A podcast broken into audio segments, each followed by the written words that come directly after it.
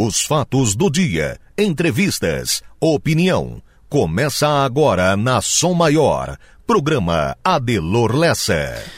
Muito bom dia.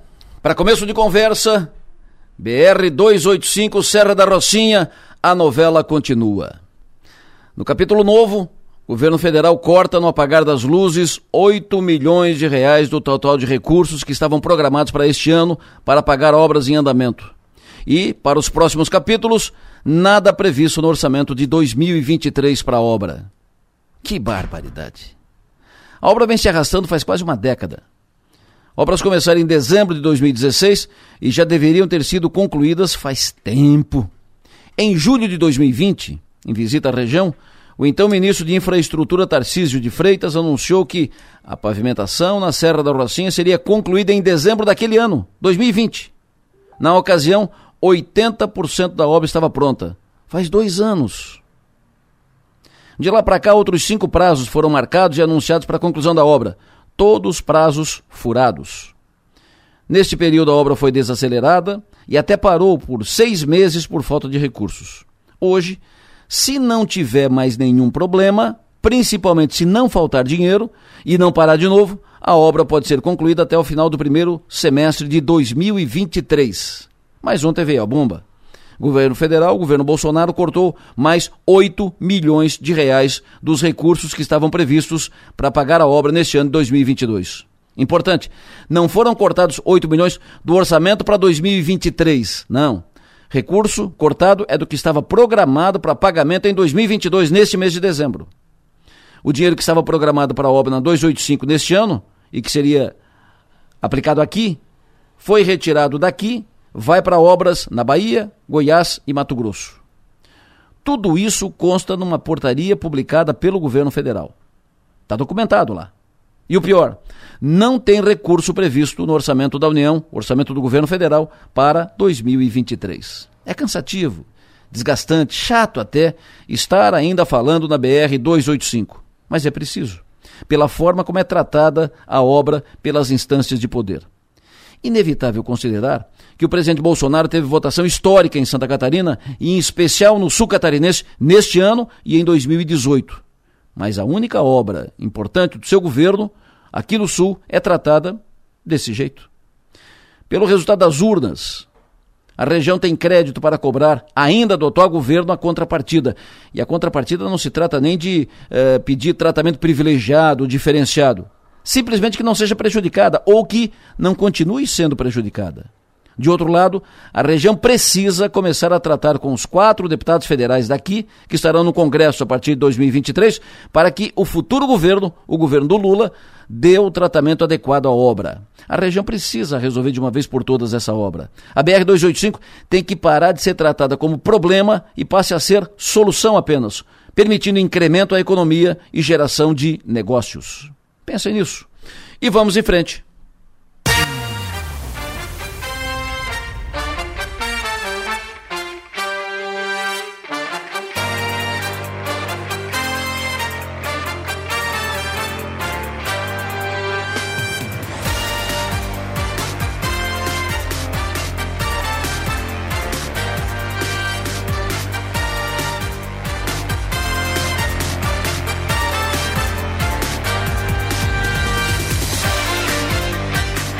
Agora no sul do estado catarinense, 7 horas da manhã, 4 minutos. Estou aqui com Manuela Silva, que faz a produção do programa, com Mário Medeiros, que faz a operação técnica, e vamos juntos até as 9 e meia da manhã.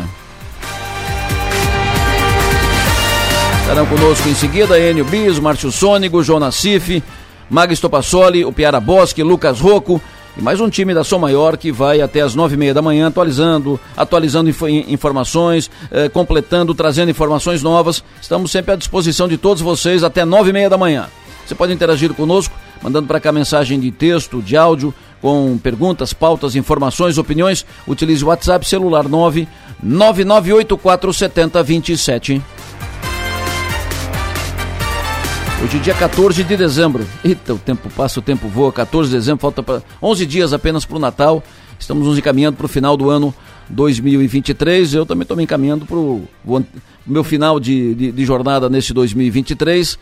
Tem mais uma semana de trabalho, depois um período de férias, uh, descanso para a gente reavaliar um pouco, né? descansar a cabeça, uh, aliviar, tirar, descarregar um pouco para começar 2023 com baterias recarregadas. Então, mais uma semana de atividade aqui no ar. Depois serei substituído pelo Rafael Niero e um, mais um 10 dias uh, para fechar esse ano, 11 dias para fechar esse ano 2022. Estamos no dia 14 de dezembro, portanto, dia do Ministério Público. Cumprimentar a todos os promotores, procuradores, todos que trabalham na defesa dos interesses da coletividade. O Ministério Público cumpre um papel importantíssimo na defesa dos interesses coletivos, dos interesses da sociedade. Então, parabéns a todos, operadores, promotores, procuradores e todos que estão atuando, operando para fazer tocar o Ministério Público de Santa Catarina e do país. Hoje quero cumprimentar pelo aniversário Ricardo Luiz dos Santos mora ali na Vila Macarini, parabéns pelo seu aniversário, seja feliz. Quero cumprimentar também pelo aniversário Fred Gomes, Alfredo Gomes. O Fred é chefe da Defesa Civil de Criciúma, competente, dedicado, trabalhador. Parabéns pelo seu aniversário, seja feliz. Quero cumprimentar hoje também pelo aniversário a Maristela Coral, o jornalista Álvaro Dalmagro. Quero cumprimentar hoje pelo aniversário a Sandra Teixeira. Cumprimento hoje também pelo aniversário a Cleide Oliveira e também pelo aniversário a Noelen Heller Nascimento é, completou ontem o seu aniversário. É, ela, é de, ela, mora em Uruçanga, mas ainda em tempo, cumprimento pelo seu aniversário. Noelen Heller Nascimento, parabéns pelo seu aniversário, seja feliz, sucesso a todos.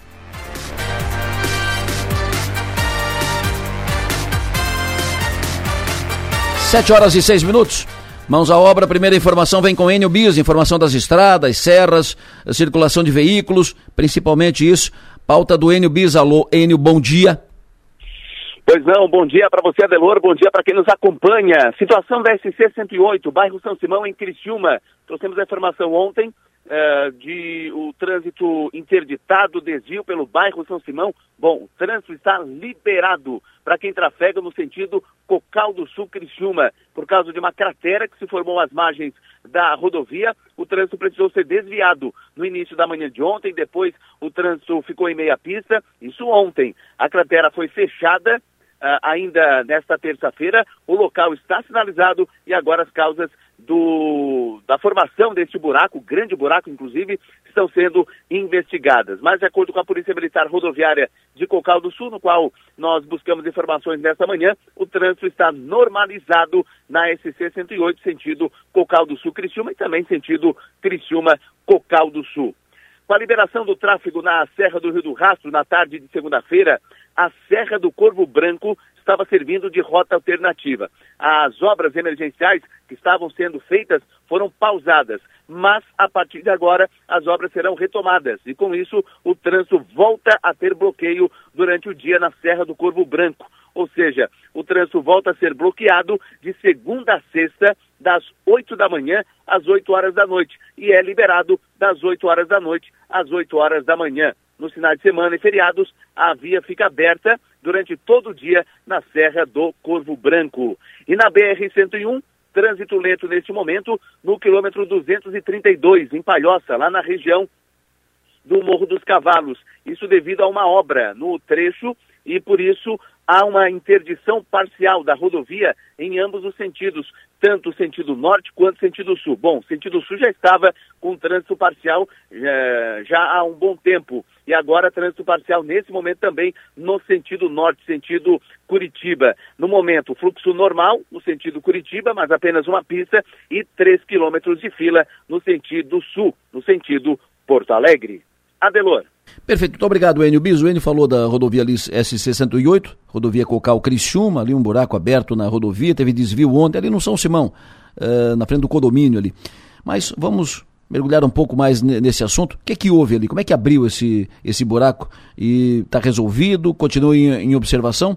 Na linha conosco, o engenheiro agrimensor Augusto César Sônego, e que está respondendo pela regional da Secretaria de Infraestrutura do Estado de Santa Catarina, do Governo do Estado. Tito Sônico, muito bom dia. Alô? Oi, bom dia. Bom dia, Augusto, tudo bem? Uh, obrigado pela tua é. atenção logo cedo aqui. O que, que houve ali? Uh, como, como, é que você deu uh, o asfalto? Como é que se abriu essa cratera, esse buraco?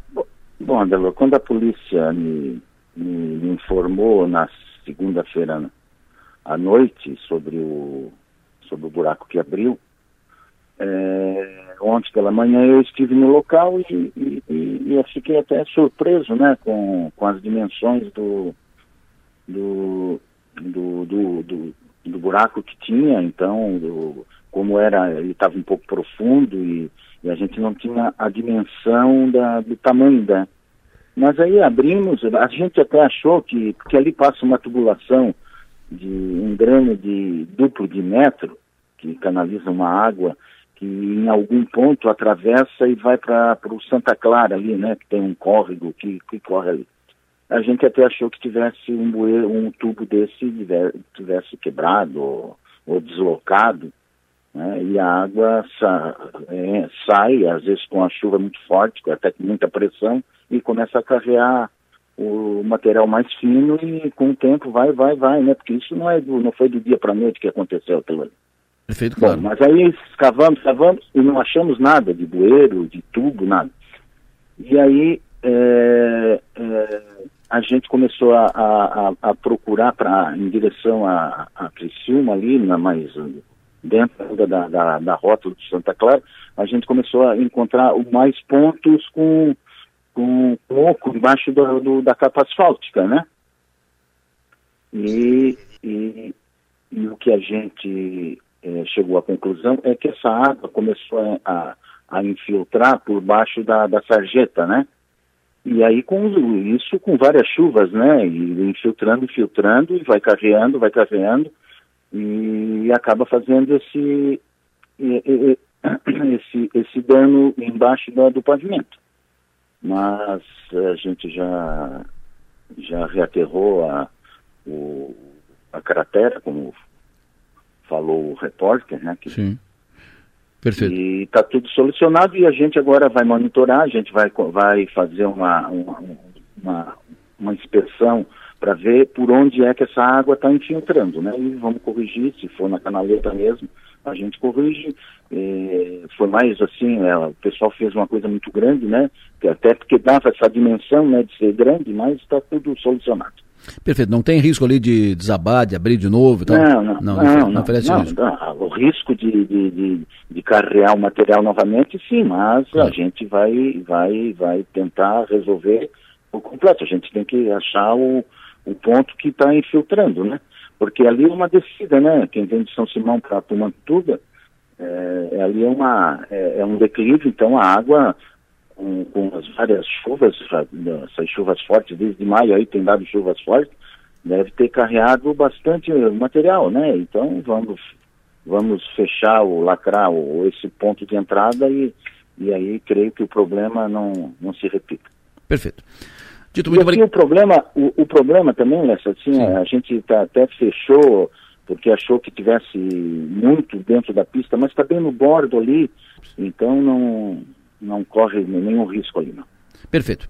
Engenheiro Augusto Sônico, muito obrigado pela sua atenção. Tenha um bom dia, bom trabalho. Bom dia, igualmente. Augusto César Sônico, Tito Sônico, engenheiro, que hoje está respondendo pela Secretaria de Infraestrutura, pela regional da Secretaria de Infraestrutura. O engenheiro Talfenbach, que respondia pela, pela regional da Secretaria de Infraestrutura, não está mais na função. A função está sendo uh, respondida, está de responsabilidade interinamente o engenheiro Augusto César Sônigo, Tito Sônigo, que é filho do meu amigo, irmão, companheiro João Sônigo, grande radialista, um dos grandes nomes do rádio de Santa Catarina. Estaria, teria feito aniversário agora no início do mês de dezembro, já nos deixou faz uma década um grande nome, um grande expoente do rádio do sul de Santa Catarina. O João, que é primo do Mário Sônico. Mário Sônico é pai do Márcio Sônico, o homem do tempo. Alô, Márcio, muito bom dia. Alô, Márcio, muito bom dia. Adelor Lessa, ouvintes da Sou Maior, muito bom dia para todos. E coincidentemente eu tinha feito um preâmbulo para minha previsão. Ah. E tu fosse falar justamente com um dos atores desse preâmbulo, com o Tito Sônico. Ah. É que hoje cedo ali no jornal que o Salés assumiu a Câmara de Criciúma. Isso. Aí eu, aí eu ia te contar que o Salés era nosso companheiro de costela ali no bar do Chaim, na Santa Bárbara. o folclórico bar do Chaim, que hoje é o bar do Emerson. E, o, e essa costela que assava era um, um assador lá do Criciúma Clube, que quem vinha com ele era o Wilson Sônico. Aí era Wilson Sônico, Márcio Sônico, Tito Sônico e o Salésio Lima e mais um monte de gente, tá? Perfeito. Então é interessante. Aí falar com o Tito Sônico agora coincidiu. E o, Tito, e o, e o Salés durante muito tempo trabalhou ali no, no DEINFRA, no antigo, no antigo DR, né? No antigo DETER. Uh, durante muito tempo o Salezinho trabalhou junto com o Tito ali, uh, trabalharam juntos ali. E é sempre muito bom estar com o Isônigo. Exatamente. Aí, e aí essa questão de costela, bar de Chaim, Tito Sônigo, aí nós nos separamos porque daí nasceu a netinha, eu, eu virei mais gambá caseiro, saio um pouco, um pouco, de casa, ah, agora eu fico mais em casa à noite. Claro. Mas ontem eu fui num lugar, num, num, jantar também que me chamou a atenção, fui convidado para um jantar ritualístico, ali na linha Cabral. Ah. É, pessoas que se consideram homens livres de bons costumes, eles estavam festejando o solstício de verão, então eu participei de um jantar ritualístico, até quem comanda o grupo é o Marco Iori, aquele italiano. Sim. E estava o Fábio lá de Fábio Bianco, lá de Orleans, estava o Tiago do Angeloni. Então, olha, muito bacana. Então, um abraço para todos aqueles que ontem estiveram conosco no tal do jantar ritualístico ali na linha Cabral. Perfeito. E o tempo, Márcio, como é que fica o tempo hoje, quarta-feira? Como é que fica o tempo no restante da semana? Como é que fica o tempo no final de semana? Conta tudo isso para a gente. É, primeiro elogiar os computadores, né? Porque acertaram em cheio. Ah, nós tínhamos aqueles 39 na segunda-feira, eles diziam que hoje amanhecer com 14 e amanheceu com 13,9 na estação ali da, de Criciúma, na Unesc, estação da IPAG Unesc, amanheceu com 14 também na estação da SATSC, em Criciúma, pela região menor temperatura foi na Serra da Rocinha, polêmica, Serra da Rocinha amanheceu com 12 uhum. graus, e lá em cima na Serra com 4 graus ali por Bom Jardim, São Joaquim e Urupema. Hoje, quarta-feira, com tempo excelente, céu claro, então muito cuidado, né gente, quem fica muito exposto ao sol, nós estamos muito próximos do solstício, que acontece já na quarta-feira que vem, da outra semana que vem. Então é quando o sol está a, a pino aqui sobre o Brasil, a radiação muito intensa. Então, para quem trabalha ao ar livre, protetor solar ou manga longa, porque o sol nesses próximos dias é muito intenso. Então, tempo bom para hoje, sem risco algum de chuva. A temperatura vai a 27 graus. Amanhã, quinta-feira, também com um tempo muito bom. Começa friazinha com 15 graus, vai no máximo a 31. Amanhã vai ser o dia mais quente desses próximos, desses próximos 10 dias, viu? Sexta-feira, Delor, tem uma frente fria passando pela região, começa com 17, vai no máximo a 27, e podemos ter alguma chuvinha fraca na sexta-feira madrugada e sexta-feira final de tarde e noite. Aí para o final de semana, continua aquela previsão de um ventinho sul, um final de semana mais frio, temperatura máxima 23 no sábado, 23 domingo, aí segunda-feira vai a 27 e terça-feira vai a 27. Então, a partir da sexta-feira, as temperaturas caem de novo e as máximas ficam abaixo da média histórica para o ano, tá? Para o mês de dezembro. Chuva, tem essa coisinha prevista para sexta-feira, madrugada e depois mais para final de tarde e noite. Sábado, de vez em quando, pode aparecer uma nuvenzinha, dar uns pinguinhos de chuva. Domingo também, segunda-feira também. Tem um modelo da, da IBM que coloca uma chuva um pouco mais, mais volumosa na sexta-feira à tarde, mas a maioria dos modelos coloca pouca chuva de sexta-feira até terça-feira da semana que vem. Mas o que importa, Delor, é a gente saber que a, a temperatura máxima acontece amanhã, quinta-feira, 31, e depois as temperaturas caem. Então a gente passa aí uma, uma semana pré-natal com temperaturas abaixo dos 30 graus, o que não é normal para a época do ano. Adelor. Perfeito, Márcio. O ouvinte está perguntando para ti o seguinte, uh, José Vitor de Uruçanga, você pode perguntar ao Márcio qual vai ser a previsão de hoje até o Natal em Florianópolis, na Praia dos Ingleses. Ali tu vais pegar bom tempo hoje, amanhã com certeza, também na sexta-feira, durante boa parte do dia. Agora, esse final de semana, o sábado até terça-feira, vai estar uma oscilação de muitas nuvens, um pouco de sol, ventinho sul, e até pode ter alguns pinguins. Aí depois da quarta-feira que vem em diante, é, antes do Natal, vai ser com um tempo muito bom, viu? Aquela semana de Natal, de quarta-feira em diante, aí volta a esquentar, inclusive o Natal, Adelor, e hum. ouvintes, vai ser com bom tempo, viu? Opa. A noite de Natal vai estar com seus 18 graus, não é tão quente assim, e o dia de Natal, dia 25, domingo, vai estar com uns 32 graus, aí já esquenta um pouquinho mais. Sábado, meio-dia, do meio-dia para tarde, no Arroio do Silva. É, ali no Arroio do Silva, a turma do samba vai pegar talvez algum, alguns pinguinhos, viu? Nada assim expressivo, mas vai pegar. E o que é interessante é que o, vai estar friozinho, temperatura máxima sábado 23 graus, com ventinho sul fraquinho. Condição do mar no fim de semana? ele cresce um pouquinho, que tem esse ventinho sul entrando na sexta-feira hum. e também no sábado, vento sul fraco, então o mar fica um pouquinho mais cheio em função do vento sul. Mas a água também fica mais limpa, né? Certo. Como é que fica o tempo em Curitiba, de segunda a quarta-feira? Ali para Curitiba também tem alguma chuvinha fraquinha nesse período e frio, né? Temperatura máxima em Curitiba de 22 graus, nesses dias. Pode ter alguma pancadinha muito leve, viu? Perfeito. Ô Márcio, esse, essa semana, esse calorão que deu, né? Sensação térmica de 50 graus, foi uma loucura. Calorão, parece que a gente estava na boca do forno da, da cerâmica. É, isso está anunciando que o, calo, que o verão vai ser assim? É, tórrido vai é, ser o, de, de lascar, assim? É, a primeira coisa, é, é, a segunda-feira foi a terceira temperatura mais alta desse ano, que eu havia dado dois dias assim mais quentes em janeiro desse ano, tá? Certo. E quanto ao verão, o modelo está colocando sim um verão com chuvas dentro da normalidade, isso é muito bom para a agricultura, muito bom, vai ser, vai ser um mês, ah, um verão com irrigação natural quase que perfeita, chove de vez em quando, e vai esquentar um pouco mais sim. Ali os modelos colocam janeiro, fevereiro com temperatura de até um grau acima da média histórica, porque o Laninha, hum. ele já está se acabando, né? Esse, esse frescorzinho de hoje, ainda em, é em função desse Laninha que atua no Oceano Pacífico, em janeiro ele atinge a neutralidade do Oceano Pacífico, Aí então por isso que os modelos colocam que janeiro, fevereiro e março com temperatura um pouquinho acima da média histórica. Fechou então. então ah, Márcio, só o tempo em Floripa sexta e sábado. Sexta ainda melhor, aí se chove lá mais para tardinha, e sábado já meio encroada, aquela mais nublado, ventinho sul, friozinho. Não, leve agasalho que pode pegar um friozinho na noite na capital no final de semana. Fechou, Márcio, muito obrigado, sucesso e energia, até mais tarde. Delano, um bom dia também. Um abraço a todos. Obrigado. Previsão do tempo. Oferecimento. Instituto Imas. H-Serve. Romance que não acaba na venda. E Raibel. Muito bom dia para Lita. Lita Mazurano, nossa ouvinte número um. Pessoa de bom astral, pessoa sempre bom, boa de conviver e é sempre muito bom tê-la por perto, né? E tê-la ao nosso lado. Muito obrigado. Uh, quero também cumprimentar aqui o ouvinte que me mandou foto de lá da, do São Simão, onde foi feito o concerto na rodovia, imagem de agora, de onde houve a manutenção no São Simão. Está uh, aqui o, o, serviço feito pelo pessoal da Secretaria de Infraestrutura. O ouvinte que me pediu aqui a previsão para Búzios, o Fabrício. Fabrício, desculpa que quando eu peguei a tua mensagem aqui, eu já tinha me despedido do Márcio. Mas vamos fazer, vamos fazer o seguinte, vamos combinar o seguinte.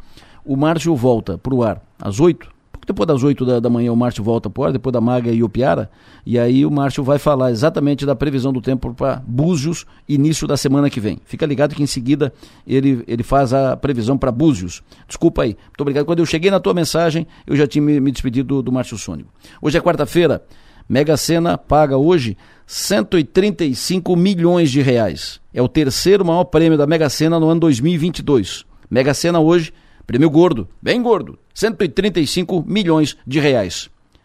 Redação do 48, Stephanie Machado, muito bom dia. Bom dia, Adelor, bom dia aos ouvintes. Os trabalhadores que não movimentaram a quantia de mil reais referente ao saque extraordinário do Fundo de Garantia por Tempo de Serviço, o FGTS, têm até amanhã para solicitar esse valor. De acordo com a Caixa Econômica Federal, cerca de 12 milhões de trabalhadores que não sacaram o crédito extraordinário do FGTS ainda podem fazer o resgate. Isso representa um total de quase 8 bilhões de reais. Todos os trabalhadores que possuem contas do FGTS com saldo disponível têm direito ao saque. O crédito é realizado de forma automática na conta do Caixa Tem, em nome do trabalhador. Mas, nos casos em que os valores não caíram automaticamente na conta do trabalhador, é necessário pedir a liberação dos recursos. Após a solicitação, o valor será transferido para a conta do Caixa Tem em até 15 dias corridos. Depois, esse valor poderá ser utilizado em transações eletrônicas, saque em espécie ou transferência sem custo para outras contas. No Portal 48 a gente traz daqui a pouco os detalhes de como funciona o saque extraordinário do FGTS. Adelor. Fechou, Stephanie. Muito obrigado. Sucesso e energia. Stephanie Machado ali já de plantão ali, no 48, atualizando as informações do portal 484, numeral 8 por extenso.com.br. Ouvinte que pediu Búzios. Márcio é rápido. Já, uh, dedo no gatilho, tá aqui a previsão para Búzios a partir de segunda-feira.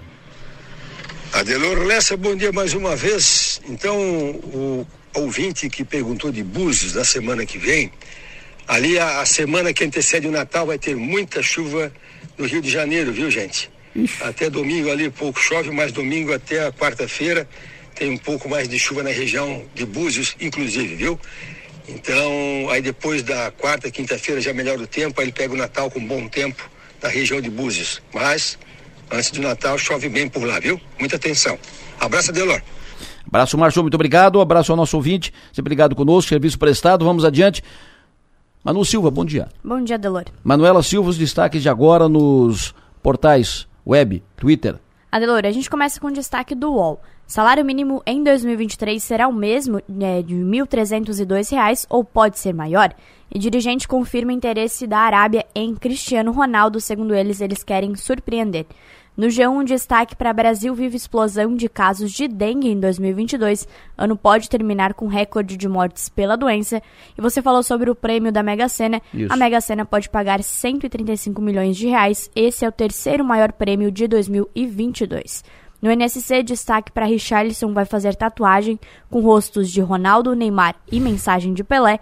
E Santa Catarina vai na contramão de outros estados e fechará o ano sem subir o ICMS.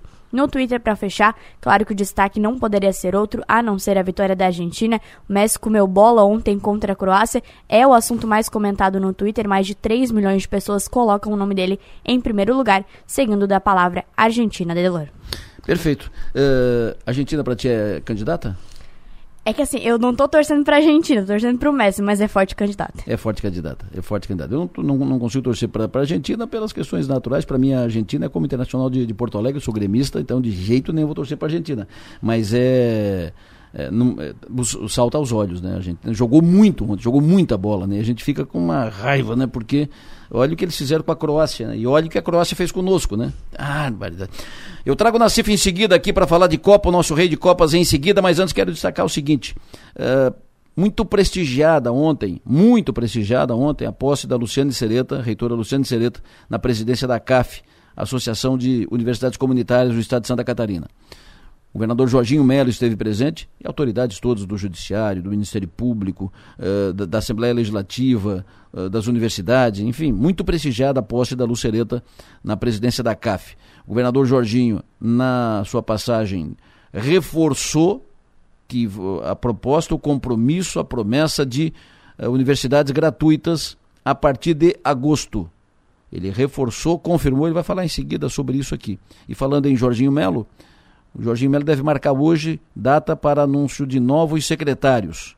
Pelas especulações últimas, ninguém de Criciúma e do Sul ainda, ninguém ainda mapeado, encaminhado para cargo no primeiro escalão do futuro governo. Falando ainda em política, eleição ontem na Câmara de Vereadores, Criciúma, vereador Celésio Lima deu previsto, foi eleito por unanimidade novo presidente da Câmara de Vereadores de Criciúma. Vereador Celésio que está no terceiro mandato como vereador de Criciúma. Ontem também no Balneário Rincão, o Pico foi eleito presidente da Câmara, mas aí o buraco foi, o buraco foi mais embaixo. Aí a cobra fumbou. Foi uma, uma disputa, uma disputa forte no, nos bastidores, muito forte. A base de apoio do prefeito Jairo Custódio rachou. Um vereador do PSDB, PSDB o, P, o vereador do PSD, PSD é o partido do vice, e um vereador do MDB, que é o partido do prefeito, esses dois votaram com o candidato uh, da, da outra chapa, candidato, digamos, da oposição, votaram contra o candidato do, do prefeito Jairo. Mesmo assim, o Pico, que foi o candidato do prefeito Jairo, acabou ganhando por um voto. Foi 5 a 4 a eleição para a presidência da Câmara de Vereadores de Balneário Rincão. Ontem, uh, o caldeirão ferveu no Balneário Rincão. Foi um dia tenso ontem no Balneário Rincão. Sexta-feira vai ser eleição para a presidência da Câmara de Sara. E a chapa está quente também em Sara batidores intensos, muita especulação. Uh, se a eleição fosse ontem, provavelmente, a prefeita da Alvânia seria derrotada na, na eleição. A base da prefeita da Alvânia uh, tende a rachar, base, a base de apoio que ela teve no primeiro ano tende a rachar na, na Câmara de Sara. Ela pode não fazer o presidente da Câmara. O presidente da Câmara pode não ser o que ela apoia. Pelo menos é o que estava encaminhado ontem. Mas muita articulação ainda de bastidores. A eleição vai ser depois de amanhã. E é claro que até depois de amanhã, muita água passa por baixo e por cima da ponte, né? Mas esse é o quadro na Câmara de Içara. Na segunda-feira foi eleita a nova mesa diretora da Câmara de Siderópolis, foi eleito presidente o vereador Matheus Donadel do PDT, sem traumas, sem crise e sem problema, sem subir o termômetro, sem subir a, a temperatura. Eleição tranquila, prevista encaminhada. Na Assembleia Legislativa de Santa Catarina, deputados derrubaram ontem vetos do governo do Estado, do governador Moisés, ao projeto que estabelece política de transição energética justa. O projeto foi encaminhado pelo governo, projeto que estabelece a política de transição energética justa. Na Assembleia, O projeto recebeu adendos, emendas dos deputados. Um, inclusive, que queria um fundo para essa transição energética.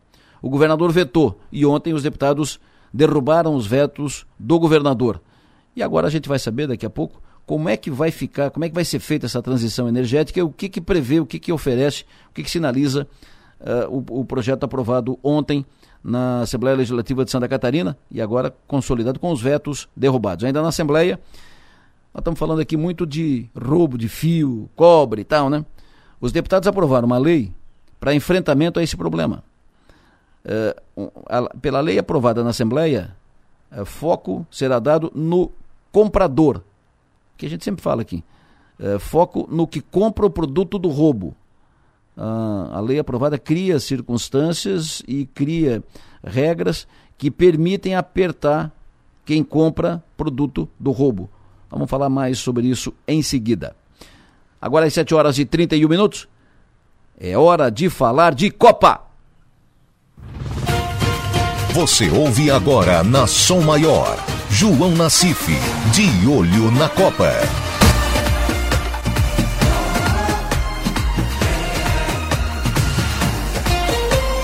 Nosso rei de Copas, alô, seu João Nassif, muito bom dia. Muito bom dia, senhor Delore. Tu acha que se eu disser que gosto do futebol, gostei do futebol, estou torcendo para a Argentina? Eu sei que tu torce para a Argentina e, e que belo futebol apresentou a Argentina ontem, né? Que coisa interessante. O que está jogando esse Messi, né? Que bom ver o Messi uh, chegar na reta final da Copa do Mundo, talvez a sua última Copa, jogando o fino, né? Jogando como nunca, né? Jogando um, assim, de encantar os olhos. É bonito ver o Messi jogar como ele jogou ontem nessa belíssima vitória da Argentina em cima da Croácia. A Croácia, a Croácia foi pro. A Argentina botou a Croácia na roda. Foi um jogaço ontem. É, e do que, que escapou o Brasil, né? De ter que enfrentar a Argentina. Felizmente caiu lá nos pênaltis, né? Agora, Delor, é uma situação que o futebol tem mostrado, essa Copa tem mostrado. Né? A Argentina teve aquele tropeço na primeira rodada, quando apanhou da Arábia Saudita, e criou-se ali uma situação de que eles poderiam, inclusive, ficar de fora já na fase de grupos, mas aí conseguiu meio que meio que empurrando com a barriga, foi indo, classificou e chegar no momento de decidir o título, né? Muito em função, é claro, da presença do Messi. Agora eles descobriram também um atacante ali que está fazendo a diferença, que é o tal de Julian Álvares, né? O segundo gol que a da Argentina ontem foi obra exclusiva dele, né? Numa jogada, numa arrancada fenomenal. Me lembrou um pouco o Ronaldo Fenômeno, Claro que o fenômeno com muito mais qualidade quando fazia esse tipo de infiltração. E o argentino ontem ele foi meio que, que trombando, que tropeçando, que foi indo e chegou na cara do goleiro. Mas eu acho que é, é justo, né? O futebol ele, ele merece ser reverenciado e o, Me, e o Messi faz realmente essa referência, essa reverência ao futebol e por consequência toda a torcida reverencia também o Messi como um dos maiores jogadores de todos os tempos ele vai passar, a, vai passar nessa final a ser o jogador com mais presenças em Copas do Mundo. É a quinta Copa dele, vai ser o 26 jogo. Ele já empatou com o Lothar Matthaus, da, da Alemanha, que participou de 25 jogos de Copas, e o Messi vai atingir 26 nessa final do próximo domingo. E esperar que, é, é, é como eu venho dizendo, eu gostaria de ver uma final entre Argentina e França. Né? Hoje, França e Marrocos, jogo perigoso para a França, pela forma como o Marrocos vem atuando, e a França muito desfalcada, até agora não sentiu tantos os desfalques de jogadores aí importantes que não puderam participar da Copa. Mas é a França, campeã do mundo, camisa pesada tal, e o Marrocos, penso eu, que já fez a sua obrigação, né, que chegou a uma semifinal, fato inédito aí para o futebol para o futebol africano. Mas é pagar para ver. Né? Penso que hoje o jogo vai ser muito mais difícil do que seria o jogo de ontem contra, contra a Argentina, dentro de uma projeção que nós pudéssemos fazer, e vamos esperar que realmente a gente consiga ter aí um outro belo jogo e que a seleção que melhor se comportar vai enfrentar a Argentina na grande final da Copa do Mundo, Adelor. Seu João, deixa eu te pegar o teu todo todo o teu conhecimento sobre futebol, estratégias e tal. O Brasil uh, não passou a Croácia e, levou, e apanhou da, da Croácia e a Argentina botou a Croácia na roda por esquema de jogo, esquema, formatação, montagem uh, do, do, time em campo ou porque a Argentina é muito melhor que, que o Brasil? Olha, Delor, eu acho que, que, que a gente comparar uma com a outra fica um pouco difícil, né? A Argentina tem o Messi que o Brasil não tem. Né? O Neymar ainda não conseguiu jogar Copas do Mundo no nível que ele poderia jogar. Agora, a questão do Brasil, Adelor, isso aí ficou visível desde o início, né? Porque tu fazer 20, 81 jogos nesse ciclo de Copa do Mundo e ter um aproveitamento aí de 80%, quer dizer pouco. Havia toda uma confiança em função do retrospecto da seleção brasileira em termos de, de confrontos, em termos de rendimento ao longo desses últimos quatro anos. Mas temos que lembrar que o Brasil pegou seleções aí do segundo e terceiro escalão do futebol mundial. Né, na rigor, teve apenas dois jogos contra europeus, que foi uma vitória em cima da Alemanha por 1 a 0 e um empate em 0 com a Inglaterra. E no mais foram adversários de um outro nível, de nível bem mais baixo, e aqui os parceiros da América do Sul, onde o Brasil reina soberano há muito tempo. Agora ele enfrentou três vezes a Argentina, aliás, várias, seis ou sete vezes, e apanhou três da Argentina, inclusive a final da Copa América aqui em pleno Maracanã. Porque o Brasil, de, a, a, impressão que eu tenho, Adelori, que ficou na minha, na minha cabeça, é que o Tite priorizou o setor defensivo, que realmente teve, né, teve uma participação importante, é muito sólida a defesa, a defesa brasileira. Tomou esse gol da Croácia aí numa bobagem aí, o Fred atacou, todo mundo quis atacar, fazer o segundo gol e acabou ficando desprotegido. Agora, do meio para frente é muito da individualidade. Eu não vejo um trabalho elaborado que possa dar a esses jogadores, além da individualidade, um coletivo mais forte. Então depende muito do Neymar estar tá numa noite, numa tarde boa, ou na, na Copa o Vinícius Júnior de um lado, o Rafinha do outro. Não, não havia um trabalho específico para que os laterais pudessem apoiar com a força necessária para ser um ponto de auxílio aos, aos jogadores da, da, da beirada de campo. Mas enfim, eu acho que se colocarmos time contra time, a diferença é o Messi. Né? Eu acho que há um equilíbrio entre Brasil e Argentina e o retrospecto entre essas duas seleções, o retrospecto recente, tem mostrado isso. Mas o Brasil não soube como vencer a Croácia, tinha o jogo na mão, escapou no último, praticamente nos últimos minutos, e a Argentina foi cirúrgica, né? Teve aquele pênalti na abertura no, no início, o pênalti que o Messi converteu, depois os dois gols do Julian Alves e o terceiro gol deverá ficar aí como o gol da, o gol da Copa, né? É, Pela jogada que o Messi que fez Messi em cima fez. do, do Batman deles lá, né? Lembrou aquele do Maradona, né? Que veio de trás, né? Driblando, driblando, é. e puf, é. botou pro lado. Né? É, é, ali o Maradona conseguiu pegar de frente, né? O Messi estava na linha de fundo sem ângulo, mas ele achou o cara ali para para executar e o mascarado deve estar tá procurando o mascarado, mascarado que eu digo é pela máscara, né? não que ele seja que ele seja pernóstico ou qualquer coisa assim, né? Perfeito. Mas é, é, é o Messi, né, que está resolvendo aí, vamos ver como é que fica na final. E para fechar, uh, se João Nassif fosse hoje presidente da CBF, contrataria para a sucessão do Tite na, no comando da seleção um técnico brasileiro ou buscariam de fora, tipo Abel Ferreira, Jorge Jesus, Ancelotti? Eu não posso nem ouvir falar em Abel Ferreira, deixa quieto, né? Tá, a coisa tá, tá funcionando bem ali. Agora, falando sério, ah. eu ficaria com o Guardiola. O Guardiola, inclusive, que já demonstrou desejo de treinar a seleção brasileira um pouco lá atrás, né? Perfeito. O Ancelotti, o Ancelotti especulado disse que aceitaria, possivelmente aceitaria, no final da temporada europeia.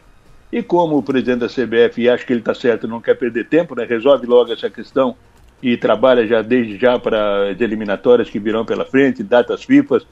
Mas enfim, eu ficaria com um técnico estrangeiro, porque eu não vejo aqui no futebol brasileiro um técnico com capacidade e com força para trabalhar uma seleção numa recuperação que o Brasil precisa para a próxima Copa. Definido o primeiro finalista da Copa do Mundo, a Argentina está na final. Hoje define o outro finalista. França contra Marrocos. E o Nassif continua de olho na Copa. João Nassif, de olho na Copa. Oferecimento. Projetar imóveis. Zamaco Comércio de Ferro. Corte de chapa a laser. Xerife Steak. Tudo para o seu churrasco. Do Doutor Steak e Bar. Plaçom. Presença global. Atendimento personalizado. E telha de fibrocimento é Embralite. A única com 10 anos de garantia. O Jorge, Jorge Silva, mandou uma mensagem aqui o seguinte. Faço questão de ler aqui. Uh, bom dia, tá? sou natural de Porto Alegre, gremista desde bebê, Tente criar uma simpatia pela Argentina. Olha só, o Grêmio tem muita afinidade com a Argentina e com o Uruguai. Tanto é que temos camisetas do Grêmio homenageando esses dois países. Alma castelhana, torcida gaúcha, o povo gaúcho, afinidade histórica com, com os gauchitos, mascote da Copa do Mundo de 1978. Pois é, Jorge, então tá. eu sou facinho, facinho. Então tá bom. Uh, quero cumprimentar aqui também o ouvinte que me disse. Uh, ainda bem que nós caímos para a Croácia, o André Bressan, bom dia André, me disse, ainda bem que nós caímos para a Croácia, porque senão para a Argentina a gente ia levar um vareio. Será? Eu acho que não, porque dá. Mas é tudo achismo, né? Eu sou torcedor aqui, o especialista é o Nassif, que já, que já foi. É, mas eu acho que contra Brasil contra Argentina era clássico, né? Tipo Grêmio contra o Internacional, Vasco contra o Flamengo, Cruzeiro contra o Atlético Mineiro. Aí, aí o buraco é mais embaixo, né? Clássicos se encontram, aí eles se igualam. Era outra conversa o clássico. Se o Brasil passa pela Croácia, se não faz aquela. Bom, é, eu acho que contra a Argentina seria outra conversa. 7h40, ouvinte no ar. Bom dia, Delor. Ó, oh, Delor, eu queria saber da prefeitura de, do Rincão, se tu poderia até perguntar para eles, por que, que a orla aqui da, da Zona Sul ainda não foi limpa? Rapaz, final de semana, gente, gente ali, aquela sujeirada toda ali. Por que, que não limparam aqui ainda? Outra coisa, por que, que não aumentaram a, a extensão de lixeira aqui no Balneário Rincão? É só ter no último salva-vídeo, para lá não tem mais lixeira e tem bastante movimento até lá na plataforma desativada.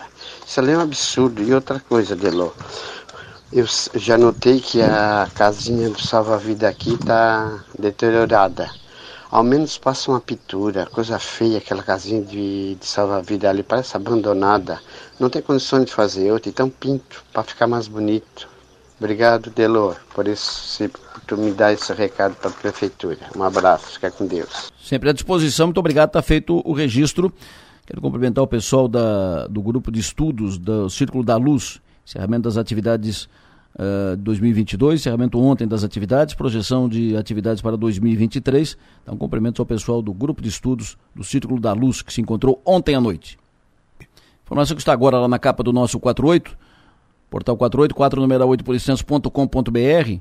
Forno de fundição explode em empresa em Treviso. A ocorrência foi registrada na noite de ontem, terça-feira. Está na capa, inclusive, a foto.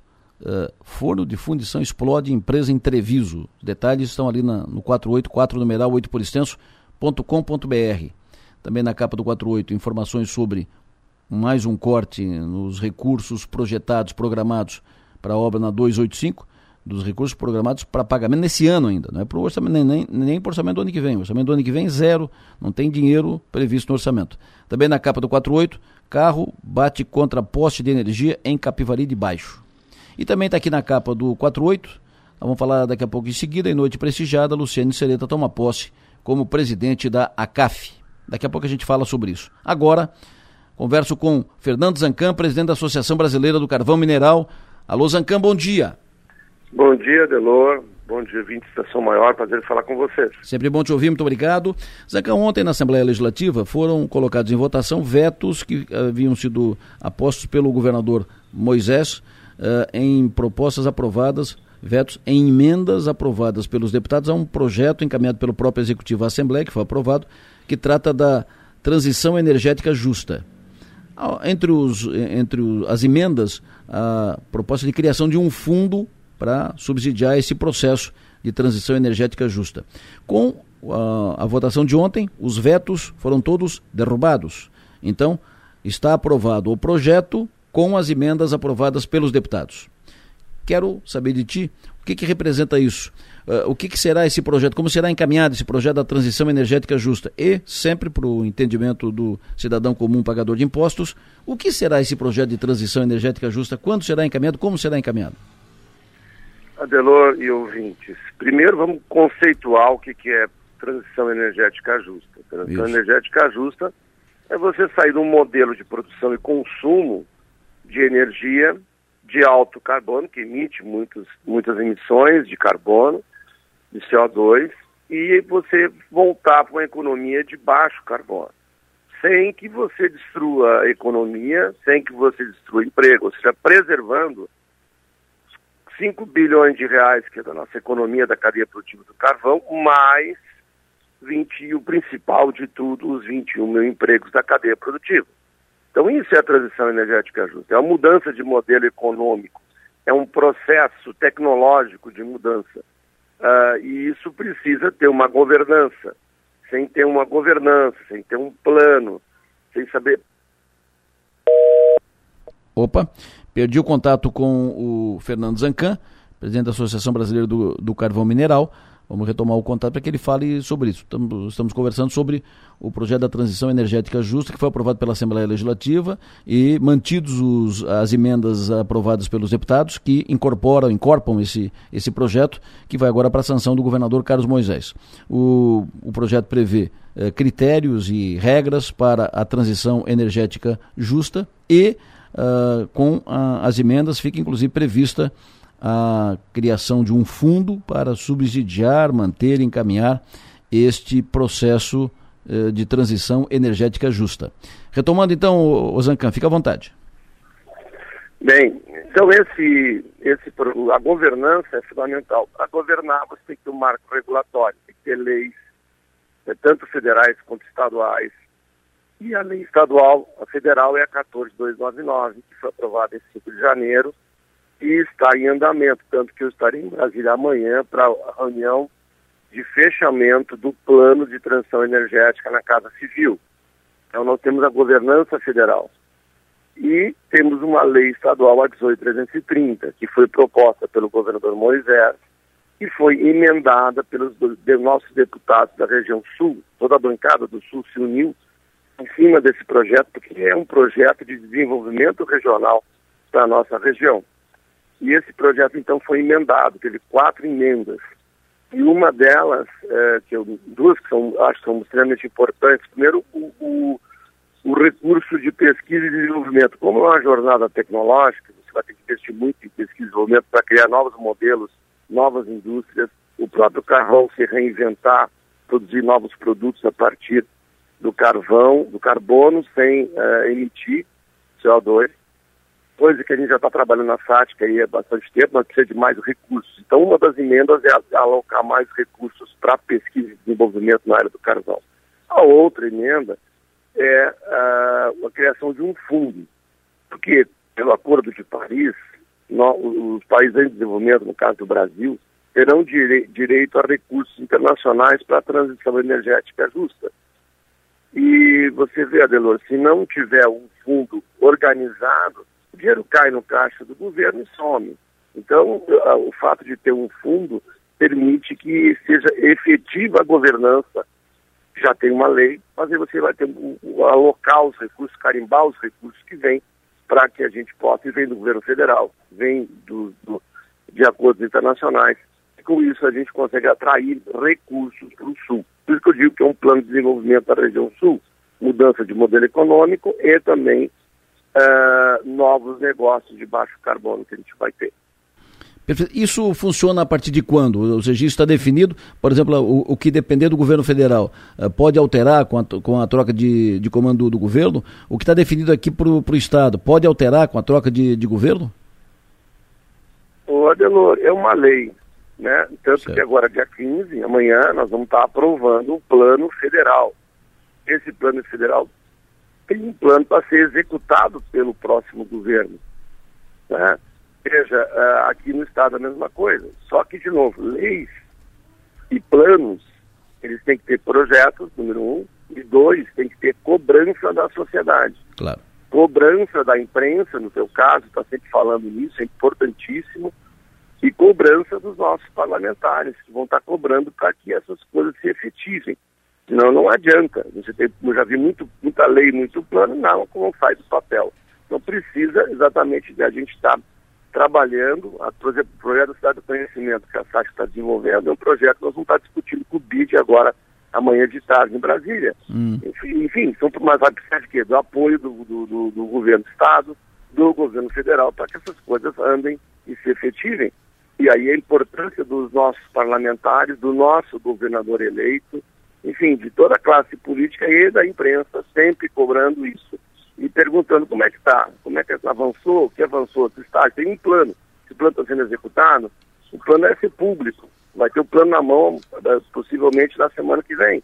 Então como é que a gente cobra isso? Que projetos que tem? Então tudo isso é fundamental, mas esse passo de, de eh, acertar o marco regulatório que foi feito ontem, eu queria parabenizar todos os nossos parlamentares estaduais e fizeram todo esse esforço para manter esses vetos que são importantes, quer dizer, derrubar os vetos que são importantes para ter um marco legal bem estruturado. Perfeito. O, senhor conversa amanhã com o BID sobre a Cidade do Conhecimento, que é um projeto fantástico, extraordinário. Tive a oportunidade de conhecer os detalhes do, do projeto, uma exposição, ver a área onde vai ser desenvolvido e tal. Uh, o que, que tem. Já tem algo encaminhado com o BID? Será uma primeira conversa? Não, já é a terceira conversa com o BID. E eles não têm projeto aqui no, no, no Brasil, então nós estamos discutindo vendo de que forma formata o projeto, de que forma a gente encaminha, que o banco multilateral sempre é muito burocrático. Sim. Mas, enfim, as coisas estão avançando no sentido de conseguir colocar esse projeto no radar de um, do Banco Interamericano de Desenvolvimento. Perfeito. Zancan, muito obrigado pela entrevista, bom trabalho. Obrigado, um bom dia, boa semana para todos. Fernando Zancan, que é o presidente da Associação Brasileira do Carvão Mineral, falando conosco ao vivo aqui na Sua Maior, portanto, ontem na Assembleia. Uma boa notícia para a região sul de Santa Catarina. Vamos falar um pouco de política? Alô, Piara Bosque, muito bom dia. Bom dia, Delor. Bom dia, ouvintes da Sua Maior. Alô, Maga Estopassoli, muito bom dia. Bom dia, Delor. A Maga hoje é a distância. EAD. Hoje eu tô EAD. EAD. Uma remota Maga. É, maga remota. É, a Maga foi, foi abatida pela renite. Uma crise é. de renite. É, isso, isso te dá por quê, Maga? É, mudança de tempo? O que, que, é isso? Na verdade, tem, tem algumas situações que me, que me despertam a rinite, né? E uma ah. delas, é, eu acabei lavando cabelo e fiquei direito e fiquei no ar-condicionado, né? Tava muito calor em Criciúma. E aí foi quase imediato, assim, por isso que eu tô com a voz fanha e tudo mais. Então, é, é por isso. Então tá bom. Uh, vamos conversar com, com o deputado Ivan Nath, porque ontem a bancada do PL, uh, eh, os deputados do PL, o PL é a maior, terá a maior bancada na Assembleia Legislativa, individualmente, o partido que terá a maior bancada na Assembleia a partir de 2023. O PL, partido do, do governador Jorginho Melo. O governador Jorginho Melo teve um, um almoço, um encontro ontem com a sua bancada, a bancada do PL. Minutos depois que o, que o governador eleito saiu da, da reunião, o PL anunciou apoio à candidatura do deputado do sul catarinense José Milton Schaeffer à presidência da Assembleia. Deputado Ivan Nats, líder da bancada do PL, bom dia. Bom dia, Delô, bom dia, Piara, bom dia, Michael, bom dia a todos vocês do São Maior. Perfeito. Muito obrigado pela sua atenção, deputado. Deputado Ivan Nats, que hoje é o líder da bancada do PL na Assembleia, mas que uh, isso será anunciado, se for anunciado pelo governador Jorginho Melo, é o mais cotado, é o mais, uh, mais falado, é o mais forte nome para ser o líder do governo na Assembleia Legislativa de Santa Catarina. Pergunta, deputado Ivan, uh, o fato de o PL ter anunciado apoio para o José Milton, minutos depois da reunião do encontro com o governador eleito Jorginho Melo, foi mera coincidência? Isso não foi tratado no encontro com o Jorginho ou foi? O Jorginho é o presidente do PL, né? Além de ser governador de Santa Catarina, ele é o presidente do partido. E é óbvio que o presidente do partido deveria ser consultado a respeito da posição né, que o partido precisaria tomar é, diante desse impasse da, da indicação do presidente da Assembleia. Ninguém quer sair de férias sem essa questão resolvida. Acho que o parlamento catarinense tem já muita, muitos anos decidido na mesa diretora antes do fim do término do mandato, né? É, para não ficar aquela correria de janeiro. E, e a, coisa não avançava, uh, nem o deputado Zé Milton, nem o deputado Mauro, que eram os candidatos anunciados, conseguiam votos suficientes para declarar vitória. E, e, ambos eh, dependiam de uma posição do Partido Liberal, o Partido eh, se reuniu, conversou durante uma hora e meia aproximadamente e deliberou de que nesse momento o candidato mais adequado eh, para o nosso projeto político é o deputado Zé Milton, deputado que já está no terceiro mandato, deputado que é, que é conhecedor da casa, que a casa sabe da, da, da, do caráter dele, da personalidade, da forma como ele faz política, e, e, e declarou apoio aberto aos deputados amigos. Então, a gente ajuda na construção desse, desse debate que não saia do lugar. Né? O Piara? Bom dia, deputado. Deputado, o, o, com, com essa, essa, essa, essa decisão do PL de turbinar a campanha do Zé Milton, dar esse, essa força para que ele consiga chegar nos, nos 21 votos, o que costuma resolver a parada na eleição da LESC, É uma forma também de, de, de, de dar uma, uma, estancada nas especulações de que com o Mauro de Nadal e o Zé Milton não deslanchando, Júlio Garcia podia voltar a ser uma opção? Olha, é, Piara, bom dia. Você sabe, né? Você acompanha a política catarinense há muito, muito, muitos anos, né? E você sabe que aqui não se pode deixar espaço, né? Se você deixar espaço, alguém ocupa. vão surgir as alternativas. Então, claro que já começavam é, movimentações em torno de retorno de nomes conhecidos, e que a juventude do Partido Liberal entende que é hora de, de dar um tempo, né? Uh, o partido é um partido jovem, um partido com uh, no, o nosso deputado, nosso deputado mais antigo tem, tem três mandatos, que é o deputado, deputado Maurício Kudilac.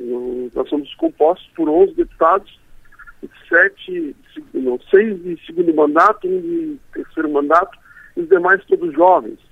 Então, a ideia é de, de oxigenar o processo político catarinense. Não tem, não tem razão nenhuma, embora embora a Assembleia seja composta, todas elas, todos os deputados em nomes com capacidade, com inteligência, de, de retornar, né? A ideia era ir para frente, construir uma nova alternativa, com um novo grupo, e, e, não pode deixar vácuo. Então, você tem razão, nós tivemos uma posição, uma posição rápida para responder, né? Uma movimentação que já acontecia é, no parlamento que precisava ser estancada.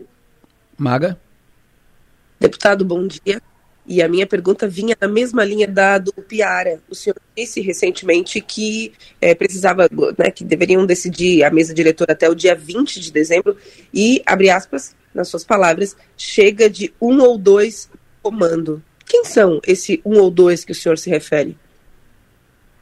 Não, não, não. Você sabe que a, a Assembleia, sempre que ela que há um vácuo, ah, ela começa a buscar alternativas, né? Alternativas mais maduras, alternativas que, que, que o parlamento já conhece. É, deputados que, que já passaram por ali. Então, deputado, sempre que se fala de presidente da Assembleia Legislativa, é, obviamente vem a conversa do, do deputado é, Marcos, Marcos Vieira, que é deputado já experiente, muitos mandatos, que gostaria de ser presidente, do deputado Júlio Garcia, já, já passou três vezes pelo parlamento, é um querido, todo mundo gosta de, dele. Então, quando vai, vai surgindo oportunidade, obviamente os nomes mais experientes vão surgir. Então, é simplesmente isso. É renovar, trazer, trazer novas ideias, acompanhar esse movimento nacional de novas oportunidades, né, de construir novos, novos líderes políticos. O Estado precisa. Nós elegemos agora seis jovens deputados federais. Então, uh, acho que a gente está vivendo uma nova safra de políticos catarinenses. E a Assembleia tem que acompanhar isso, né? dar oportunidade para novas pessoas. Nós estamos indicando, por exemplo, a deputada Ana Campanholo para vice-presidente, que é uma, uma, jovem deputada, mais votada de Santa Catarina, uma revelação política do nosso Estado, está tendo a oportunidade dela, não teria na outra chapa. Então, nós estamos trabalhando para construir um novo grupo político para o Estado, uma renovação é, política para oportunizar os catarinenses a avançar, né? Uh, deputado Natos, nós conhecemos muito bem o deputado Zé Milton, que é aqui do Sul Catarinense, prefeito de Sombrio duas vezes, está no terceiro mandato de deputado estadual, um deputado trabalhador, né, um deputado que tem uma boa folha de serviços, né, um deputado que tem ficha limpa. Uh, pergunto para o senhor, esse, essa manifestação do PL, essa decisão do PL, nós já falamos sobre isso, o, o, o governador eleito Jorginho, que é presidente do PL, estava na, na reunião, participou da discussão. Pergunto para o senhor, primeiro, foi uma, uma orientação, um indicativo do Jorginho em apoiar o, o Zé Milton ou, ou, o Jorginho simplesmente aceitou, uh, concordou com a decisão da bancada? Segundo, com a decisão, com a decisão da bancada do PL, o senhor tem segurança que o, que o Zé Milton já faz 21 votos, ou seja, já tem uh, encaminhada a sua maioria necessária para a eleição? Olha, primeiro, quem, quem apresentou o nome do deputado Zé Milton fui eu. Eu que já cerca de um mês atrás, logo depois da eleição, procurei o deputado Zé Milton, comecei a conversar com ele, apresentei o deputado Zé Milton para o governo eleito, comecei a construir a possibilidade do deputado Zé Milton ser presidente da Assembleia. Então, eu que, eu que comecei essa, essa conversa, essa aproximação. Né? Até no início do deputado Zé Milton, ele, ele até chegou a duvidar de que isso pudesse acontecer, mas aconteceu. Então, isso não tem interferência nenhuma do senador Davi Neto. Obviamente que tem o aval dele, não só porque ele é o governador eleito, mas porque ele é o presidente do nosse partido. Certo. Nós não poderíamos fazer nada se ele dissesse, ó, oh, eu não gosto do Zé, eu não, não vou com a cara do Zé. O Zé não é um cara bom. Né? Então, se ele tivesse dito isso, obviamente nós teríamos recuado. Como ele não botou nenhuma objeção, o projeto avançou. Certo. Né? E não há objeção com relação ao, deputado, ao nome do deputado Zé. O deputado Zé Nito tem todas essas qualificações que você falou, Ela. Então isso ajuda muito. E relativamente ao processo eleitoral, é óbvio né, que o PL fez as contas e viu que nós já temos os números suficientes para ganhar a eleição. Uh, muitos deputados avulsos né, uh, se elegeram, muitos partidos têm um só deputado. E, claro, todo mundo quer, quer ajudar na construção do, do governo Jorginho, quer ajudar uh, a construir a governabilidade, e fica mais fácil para ganhar a eleição. O Piara? Deputado, eu queria fazer uma pergunta sobre o seu mandato, porque o senhor, o senhor foi, uh, durante o governo Moisés, o, o, líder da oposição, um dos mais contundentes nesse exercício diário de apontar o, a, os problemas, de fazer as críticas, de subir o tom. Acho que o senhor e o Kennedy Nunes tiveram esse papel mais uh, no cotidiano da, do mandato passado. Agora o senhor, líder do governo, está tá preparado deixar de ser pedra e virar vidraça, deputado? Bom, eu não, não sou líder do governo, eu sou líder do partido. Eu não fui indicado ainda pelo, pelo governador, é uma escolha dele. É, estou à disposição, obviamente, de ajudar o governador Jorginho onde for necessário. Né? Se ele me colocar lá no último lugar, eu vou estar lá no último lugar ajudando o Jorginho. Se ele me colocar é, de líder do governo, vou estar à disposição para ajudar.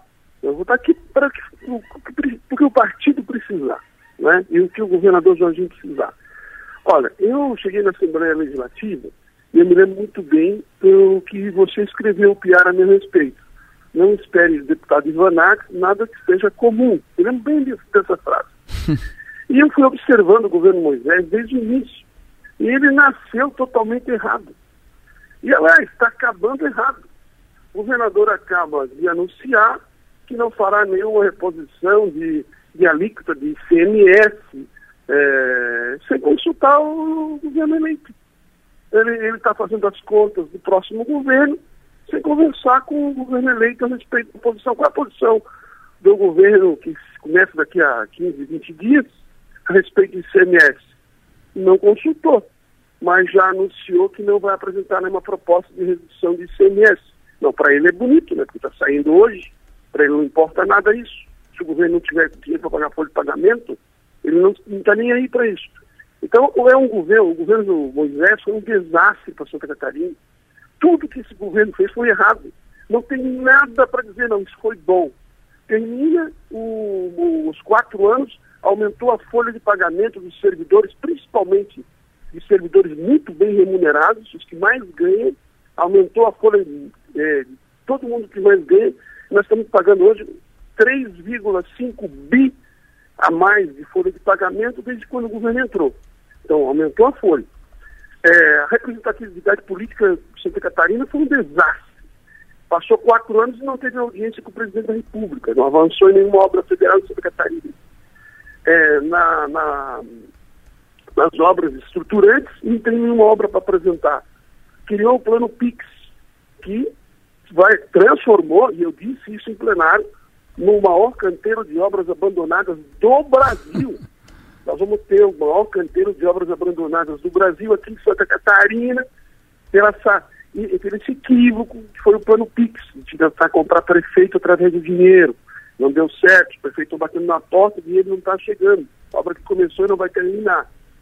Então é um governo que eu poderia ficar aqui duas horas, o governo Moisés, desde o início errado desde, desde o início começou errado. Então eu fui oposição desde o início, terminei muito bem, mostrando para os catarinenses que aquele governo era um governo que precisava acabar. E nem foi para o segundo turno, os catarinenses compreenderam isso. Então meu papel como líder da oposição foi cumprido. Ponto final. Agora eu sou eu ajudo o governador Moisés, eu sou conselheiro, é, o governador Jorginho, eu sou conselheiro, ajudo ele, é, o que faço papel de interlocutor agora lá na Assembleia Legislativa, faço papel de interlocutor da montagem é, da mesa diretora, cumpro orientações do governo, do nosso governo. Agora começa o nosso governo. O governo de Jorginho Melo, que será, anotem aí, o melhor governo que esse Estado já viu.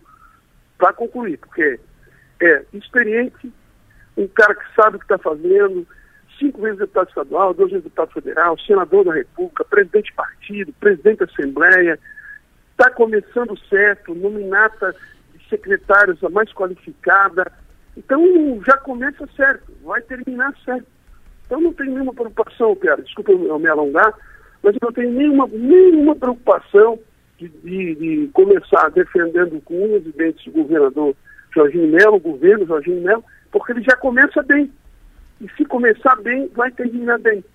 Essa é a nossa meta, começar bem e terminar bem. Estou bem tranquilo, bem confiante. Maga? Deputado, o senhor disse que é conselheiro né, do governador Jorginho Melo. E mencionou também que o, governo, o governador que está encerrando não tinha uma boa relação com o governo federal, que inclusive era do mesmo partido, né? Foram eleitos é, no mesmo ano e eram do mesmo partido. O senhor, enquanto conselheiro de Jorginho Melo, vai aconselhá-lo a ter uma boa relação com o futuro presidente Lula? Mas é óbvio, é óbvio. O governo de Santa Catarina tem interesses com o governo federal. O governo federal é que concentra a riqueza do país. Nós precisamos ter portas abertas em Brasília, independente de quem governa, porque nós precisamos separar as coisas. Uma coisa é a nossa posição política, ideológica, nosso, a nossa visão. Outra coisa é o, é, o, é o catarinense. O catarinense não quer saber se o governo de Santa Catarina é, gosta do governo federal, se o governo federal gosta do governo de Santa Catarina. O catarinense quer saber de terminar a 470, de fazer a segunda pista do aeroporto de Navegantes, de concluir a recuperação das nossas rodovias federais, que está um desastre, nós estamos com uma malha eh, rodoviária totalmente é, rejeitada, principalmente no oeste de Santa Catarina, nós estamos, as nossas rodovias estão abandonadas. Nós precisamos terminar obras, de obras estruturantes. Então não, não tem stop. Nós vamos estar, tá, nós vamos nos acompanhar sempre do governo federal. Sempre for chamado, sempre precisar, é, sempre que precisar do governo federal, o governo de Santa Catarina vai estar tá lá é, para não para trabalhar politicamente como fez o governador Carlos Moisés fechar porta, mas de compreender que Brasil, Santa Catarina depende de Brasília. E quem governa tem que saber disso, tem que deixar as diferenças de lado e saber que o dinheiro vem de lá.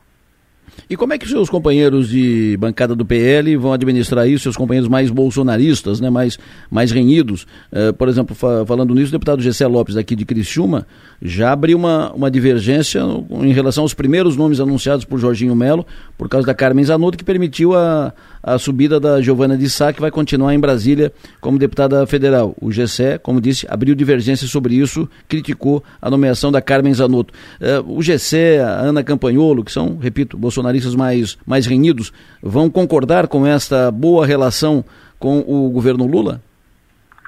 Uma coisa é o governo, outra coisa é a Assembleia, coisa é a posição de cada um. É, a gente respeita, o partido é muito grande, um partido com 11 deputados, cada um com uma, uma personalidade. É, nós somos, é, o PL é oposição ao governo federal, nós não, não, não, nós não negamos isso, o partido já declarou que é oposição ao governo federal. Mas é preciso separar as coisas. Uma coisa é o governo de Santa Catarina, outra coisa é o nosso partido, outra coisa são os nossos interesses com Brasília. Vamos, vamos pensar sempre nos catarinenses. Nós vamos administrar isso. Ontem nós tivemos uma conversa muito boa, também a respeito disso, nós vamos administrar muito, com muito cuidado, respeitando, obviamente, a posição de cada deputado, né? Cada deputado tem a sua, a sua particularidade, mas nós vamos sempre compor a maioria para fazer o que for melhor para Santa Catarina. Uh, não vai ter problema nenhum nisso aí. O senhor continua indo para a roça para a cuidar da sua lavoura aí. Um dia nós estávamos no, no parlatório e o senhor veio da roça com, a, com mandioca nas costas e tal. Não, amanhã, amanhã é, não vou poder, né, mas amanhã era dia de pulverizar o milho, né? O milho agora começa a botar é, aquela a, a, flor, né, que a gente chama. É. Então eu preciso pulverizar o milho porque ele dá uma broquinha. Se você não pulverizar agora, quando você vai colher o milho para cozinhar ali na, na, no das férias, né, ele tem uma broca, que cria uma, uma larvinha dentro. Mas sábado, eu tive que fazer isso essa semana, mas com certeza sábado de manhã o milho vai ser, vai ser pulverizado. E a mandioca já está com 1,20m esse ano, né? Começa a ser colhida aí lá por julho, em agosto do ano que vem, está pronta para o consumo. É o meu lazer, né? Plantei lá uma, uma, uma grande roça lá de feijão de vara, hum. mas infelizmente choveu muito durante a, durante a brotação e acabou, acabou morrendo lá, não nasceu. Agora eu vou ter que fazer o replantio de novo, não sei se vai dar tempo ainda. Mas é meu hobby, né? Minhas coisas, mexer com a terra. A minha esposa é uma pessoa também do campo, a gente gosta de, de matar porco, de, de soltar galinha, de cuidar dos patos. É o nosso, o nosso prazer. Deputado Ivan Nates, muito obrigado pela sua atenção, prazer ouvi-lo, sucesso e energia, bom trabalho. Obrigado por você, Delô, obrigado por, por Piara, sou fãzaço de vocês aí, da Maga também. E é sempre uma honra para mim. Sabe que conversar comigo sempre vai ter transparência, sempre vai ser claro, nunca vai ter enrolação, mentira da minha parte. E se tiver que fazer enfrentamento, a gente sempre vai fazer, não tem problema nenhum. Um abraço, porque hoje pauta cheia, né? Mais de 45 projetos para votar, cerca de 16 vetos também, pautas importantíssimas nós precisamos fixar o salário do governador, da vice-governadora, dos secretários. Precisamos é, aprovar a lei de diretrizes orçamentárias. Foi um pouco enxertada, né? Precisamos tirar alguma coisa, não é uma tarefa fácil. Vai ter muito trabalho pela frente e eles vão enfrentar um a um. Perfeito. Obrigado. Muito obrigado. Uh, o Piari Maga, a, a principal informação que anotei aqui foi quando o Ivan Nates disse que uh, para apoiar, antes de apoiar o Zé Milton, nós fizemos contas e com os nossos votos da bancada do PL, tem números suficientes para garantir maioria para a eleição dele para a presidência da, da, Assembleia. Ou seja, isso é martelo batido. Exatamente, mas com, é, tudo que circulava era de que uh, os, os, nomes que tanto Mauro quanto o Zé Milton estavam empacados ali no número de votos, 11, 12, a chegada da bancada do PL dá uma robustez e indica um caminho, né? Indica um, porque daí aí quando uma candidatura incorpora, os demais também acabam indo, né? Porque o importante na LESC sempre é, claro que a disputa é importante, mas o importante é os partidos conseguirem manter seus espaços, né? O que a gente deve ver agora é todo mundo fazendo conta e para ver como é que podem fazer para seus partidos ocuparem as melhores vagas nas comissões, os postos na mesa. E, e, e, é uma segunda etapa do processo de definição, mas o Zé Milton dá uma encorpada muito forte e, e, a gente vê que é uma reação mesmo, porque o nome do Júlio Garcia começava a crescer, começava a crescer porque na, na indefinição, a gente estava quase vendo uma reprise do que aconteceu quatro anos atrás. Quatro anos atrás foi primeiramente colocado que o nome seria do MDB, o Mauro de Nadal e o Valdir Kowalkini não se entendiam, e aí até que teve momentos, não, acho que vocês não vão se entender, vai o, uh, chegaram a fazer uma prévia dentro do, do da, da, da, bancada do MDB que o Mauro ganhou. E aí o Cobalcini ficou bravo como foi conduzido e levou e, e, e começou a trabalhar pelo Júlio Garcia e, e aí a gente conhece, começa conhece a história. Então antes que se repetisse, o PL tomou uma posição de bancada, né? E com o aval do Jorginho Melo, dá um, um, reforço, o Zé Milton, o Zé Milton dá um passo muito forte rumo à presidência da Assembleia Legislativa. Exatamente. Maga, qual é a tua leitura disso? Um pouco antes de nos conceder entrevista, o deputado Ivan Nath escreveu no Twitter que a capa PPPL para disputar a presidência da LESC já tem 23 votos garantidos e que a meta é chegar a 27 e ter condições seguras de governabilidade. Me chama a atenção duas coisas. A primeira, a primeira é, de fato, a, a mudança a, a brusca né, de, de, postura do deputado Ivan Nats, que agora, como Tupiara, deixa de ser é, é, pedra e passa a ser telhado, né? Porque agora ele, ele está na, na situação, ele não é oposição, então ele vai, ele vai precisar lidar, claro, com as, com as críticas, enfim, com a oposição que virá. É, e ele já está fazendo essa, esse trabalho, né? Ele, ele, ele faz uma defesa contundente. O Jorginho Melo né, na, nas suas falas, nas suas redes sociais, enfim, toda manifestação pública. Mas me chama a atenção também, Adelor, é, a, a, as pessoas, né, os, os, deputados que convivem, que conviveram já em mandatos com, com líderes políticos do gabarito de Júlio Garcia e que toda vez quando precisa decidir a mesa diretora parece que não conseguem colocar em prática o que aprendem lá no dia a dia, né? Hum. Então, as dificuldades se repetem assim. Mas então tem tudo de fato para sacramentar o Zé Milton Schaeffer como novo presidente da Leste. É, que é um deputado aqui do Sul, deputado de, de bom trabalho, vai ser uma, uma boa representação para o Sul. O Sul que não tem Uh, não tem nenhum integrante no primeiro escalão do, do governo Jorginho. Uh, com a, a, eleição do Zé Milton, presidente da Assembleia, o Sul passa a ter uma espécie de uma compensação. Né? Uh, não vai participar do governo do, do, primeiro escalão, mas vai ter uma, uma função que é a segunda mais importante função na, no, no, poder público, né, na, no ambiente político do estado de Santa Catarina. Governador Jorginho, presidente da Assembleia, o Zé Milton Schaeffer, no sul de, San, de Santa Catarina. Ele compensa no Matacá do Sul e compensa o Progressistas, que Exatamente. já que uhum. é, ele não queria ter o Progressistas no um deputado estadual do Progressistas no secretariado para não não ter ascensão do primeiro suplente Pedrão aqui de Florianópolis, que saiu do PL de forma muito ruidosa. Exato. Então ele, ele, ele, ele, ele como, como, como diria Vicente Mateus, ele dá, é, mata dois coelhos com uma caixa d'água só. é verdade. o, pelo que eu vi no entorno do Jorginho, o Pedrão subir para a Assembleia sem chance. Assim como, assim como o Vampiro subir para a Câmara Federal sem chance. No ambiente em torno do Jorginho, não há nenhuma disposição de permitir a ascensão nem do Vampiro e nem do Pedrão pelas circunstâncias políticas extracampo. Vamos conversar agora, uh, vocês dois vão conversar agora com o Coronel Armando, está em linha conosco, Coronel Armando, que é deputado federal e é o novo futuro chefe da Defesa Civil de Santa Catarina, secretário de Estado, secretário da Defesa Civil, Coronel Armando, deputado Coronel Armando, bom dia. Bom dia, Delô, bom dia, Piara, bom dia, Magda, os ouvintes da rádio, são uma satisfação é um... falar com vocês. Prazer tê-lo conosco, uh, deputado. Prazer tê-lo conosco. Quero, queremos ouvi-lo sobre esse novo desafio que o senhor tem na, no ambiente político, na gestão pública, chefe da Defesa Civil. Qual será o seu foco? Defesa Civil muito acionada agora nesses últimos tempos, com temporais e problemas aqui e ali e tal. Qual será o seu foco? O que o senhor uh, está priorizando para marcar a sua passagem e gestão pela Defesa Civil, deputado?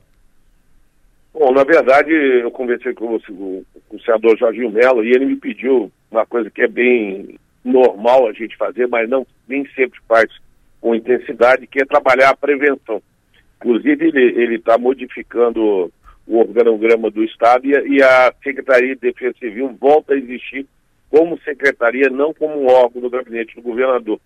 Isso dá mais força ao secretário para entrar em contato com, a, com outras secretarias que têm atividade transversa, tanto no momento da, da atenção na recuperação de desastres, é o momento que nós vivemos, mas também na parte da prevenção. Então a gente vai falar com infraestrutura, com saúde, assistência social, outras secretarias no mesmo nível. Isso vai fortalecer lá, fortalecer a, secretaria.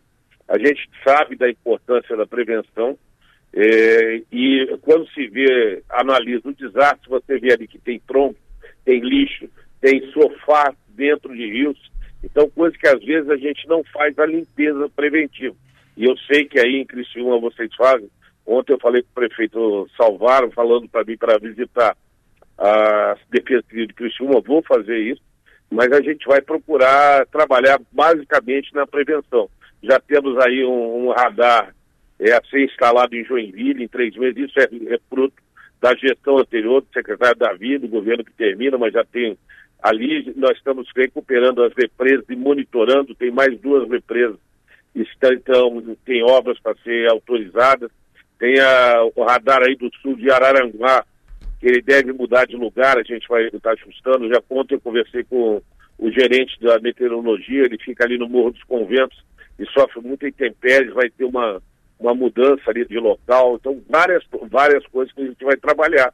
E, lógico, também a parte de mobilidade, a gente tem que ver o problema que a gente viveu aí com o desbarrancamento na Serra do Rio do Rastro, é, na BR-282, lá na 280, na minha região do norte, a Serra Dona Francisca também ficou interditada. Então, nós, nesse momento, da última crise, nós tivemos uma situação de muita tensão com mobilidade. Todo o movimento do Paraná para Santa Catarina para chegar no litoral com o fechamento do BR 376 passava pela 116 entrando para o Pouso Redondo.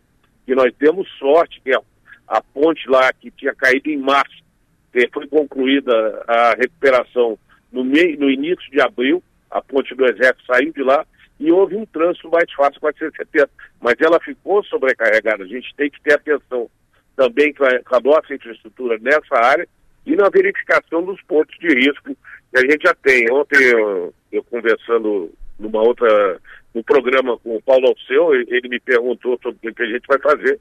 A gente tem várias ideias, mas eu tenho que montar uma grande equipe, a, a, também a secretaria, com o staff secretaria, eu passo a ter um secretário adjunto, que é uma pessoa que a gente sabe que é muito importante na cadeia. A gente já tem o nome, mas eu não posso revelar ainda, mas já tem o nome. Também a importância de atuar junto o Corpo de Bombeiros de Santa Catarina. A Defesa Civil é muito estruturada, mas ela não tem mão de obra, o que é uma coisa que no Exército nós temos. Quando você pensa no Exército atuando, você tem uma cadeia de comando, você tem meios e tem pessoal. Não lhe falta nada para cumprir a missão. Para a Defesa Civil, a gente tem ali uma cadeia de comando, alguns meios, mas não tem pessoal. Nós precisamos buscar esse pessoal e se os bombeiros tiverem, a gente conseguir uma participação mais ativa deles, a gente pode fazer, isso aí tem que conversar ainda é óbvio, mas fazer mais prevenção nas áreas de atuação dos bombeiros, eh, dos, dos, batalhões de bombeiros no estado de Santa Catarina. Então, e, e também eh, a gente vai conversar com as Forças Armadas, eu sou oriundo das Forças Armadas, então vou ver no que, que a gente pode ter missões conjuntas. É, a Brigada de Florianópolis é, é uma brigada dentro da, do Exército, é uma brigada de ajuda humanitária, já houve, já foi para Haiti algumas vezes, agora tem gente lá em Roraima, na Operação Acolhida, de novo participando. Então, uma operação que tem uma vocação para ajuda humanitária, que é uma das atividades que a gente tem da Defesa Civil. Na verdade, são três iniciais que, quando começa no desastre, é a limpeza e recuperação dos serviços gerais, água, luz, telefone, que a gente faz essa limpeza. Isso é, é um encargo inicial das prefeituras. Depois, ajuda humanitária que vem pela Defesa Civil do Estado e Nacional.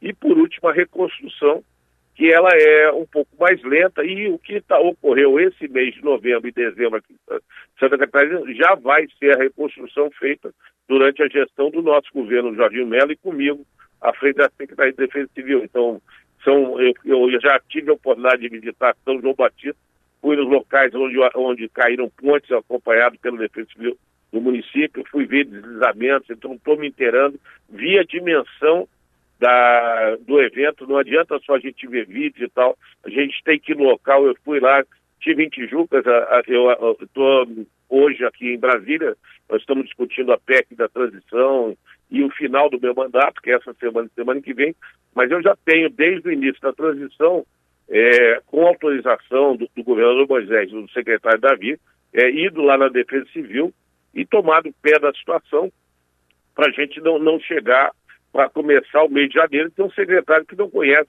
a estrutura da sua pasta. Então, eu acho que seria uma responsabilidade. Então, a gente já está se antecipando a isso. É, também devo visitar ali tanto a Mara Imperatriz, depois que foi a São José me chamar, e outras regiões onde a gente possa ir. Então ainda é um início de planejamento, a gente está avaliando, vai ser um plano é, para quatro anos, a gente vai fazer esse planejamento quatro anos, não se faz é, obras e tudo de uma maneira inicial, pensando em tudo, muitas vezes se cita, mas tem que haver uma progressividade dentro das prioridades que vão ser estabelecidas, ouvindo aí quem já trabalha na área, ouvindo as, as áreas de risco principais, a gente tem que ter sempre atenção com o Vale do Itajaí, mas agora nós vimos que todo o litoral foi atingido, foi diferente, não houve uma enchente do Vale, ela foi mais no nosso litoral. E tem a estiagem lá no oeste, também, que é comum, que a gente tem que enfrentar nessa situação de defesa civil. Perfeito. Uh, o Piara, o deputado Armando, à tua disposição. Bom dia, deputado. Bom, deputado, Bom dia, a, a, pasta, a pasta que o senhor vai assumir, ela, ela ela tem uma função muito importante aqui em Santa Catarina, especialmente por causa dos nossos uh, dos, dos, desastres que se seguem, que, que se sucedem, climáticos. E ela é uma pasta que ela ganhou muita robustez nos governos de, de Raimundo Colombo, quando ela foi alçada a estado de secretaria.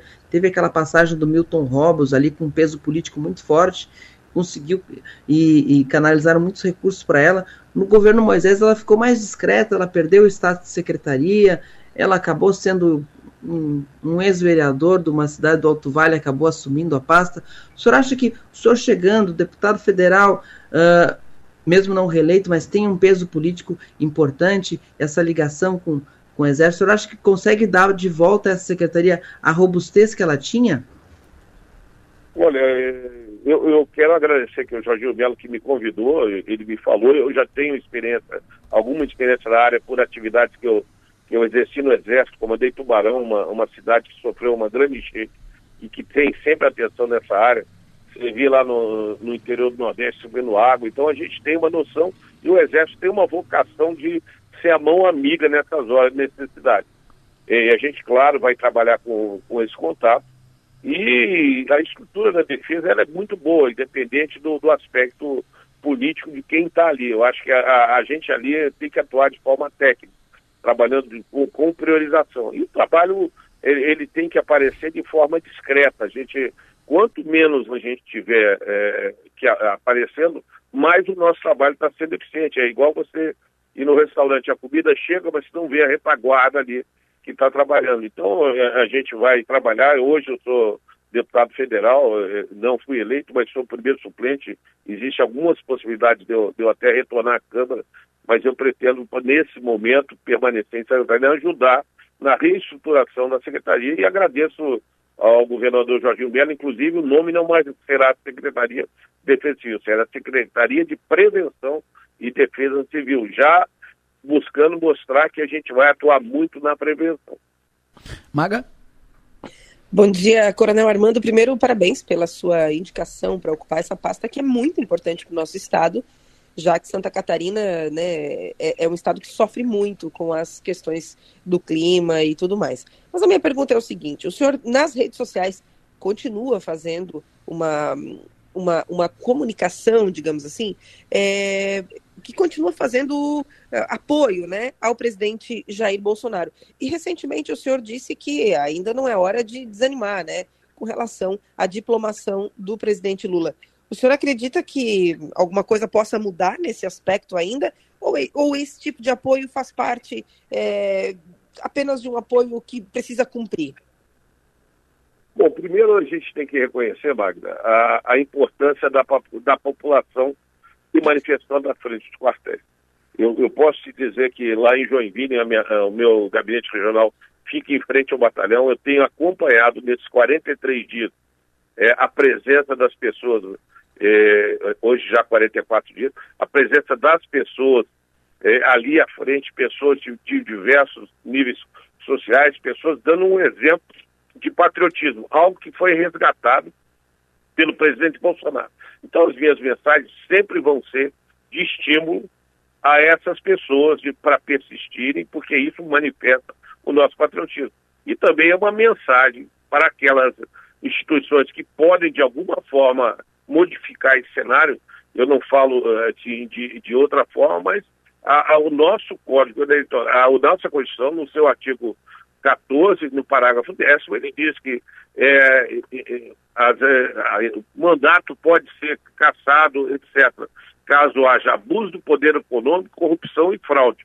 E nós temos uma situação que nós não verificamos o código-fonte. Dizer que o código-fonte não teve nada é, é, é, uma coisa que nós não tivemos transparência nesse processo.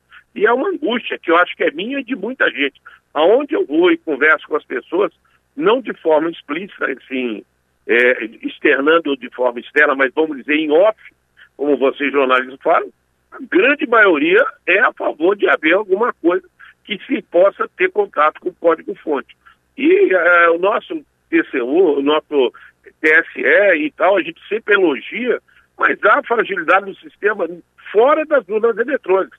Se alguém aí for, for, for votar identidade biométrica e não for reconhecida, em todas as sessões no Brasil, em qualquer horário, o presidente da, daquela sessão pode autorizar a votação é, de uma pessoa que não foi identificada biometricamente. Vocês imaginem, em todos os rincões do Brasil, a gente sabe que há uma influência muito maior da esquerda lá no Nordeste, mas imagina no final de uma sessão, um, presidente fecha aqui a sessão e passa a votar por ausentes, que ele tem uma lista na mão.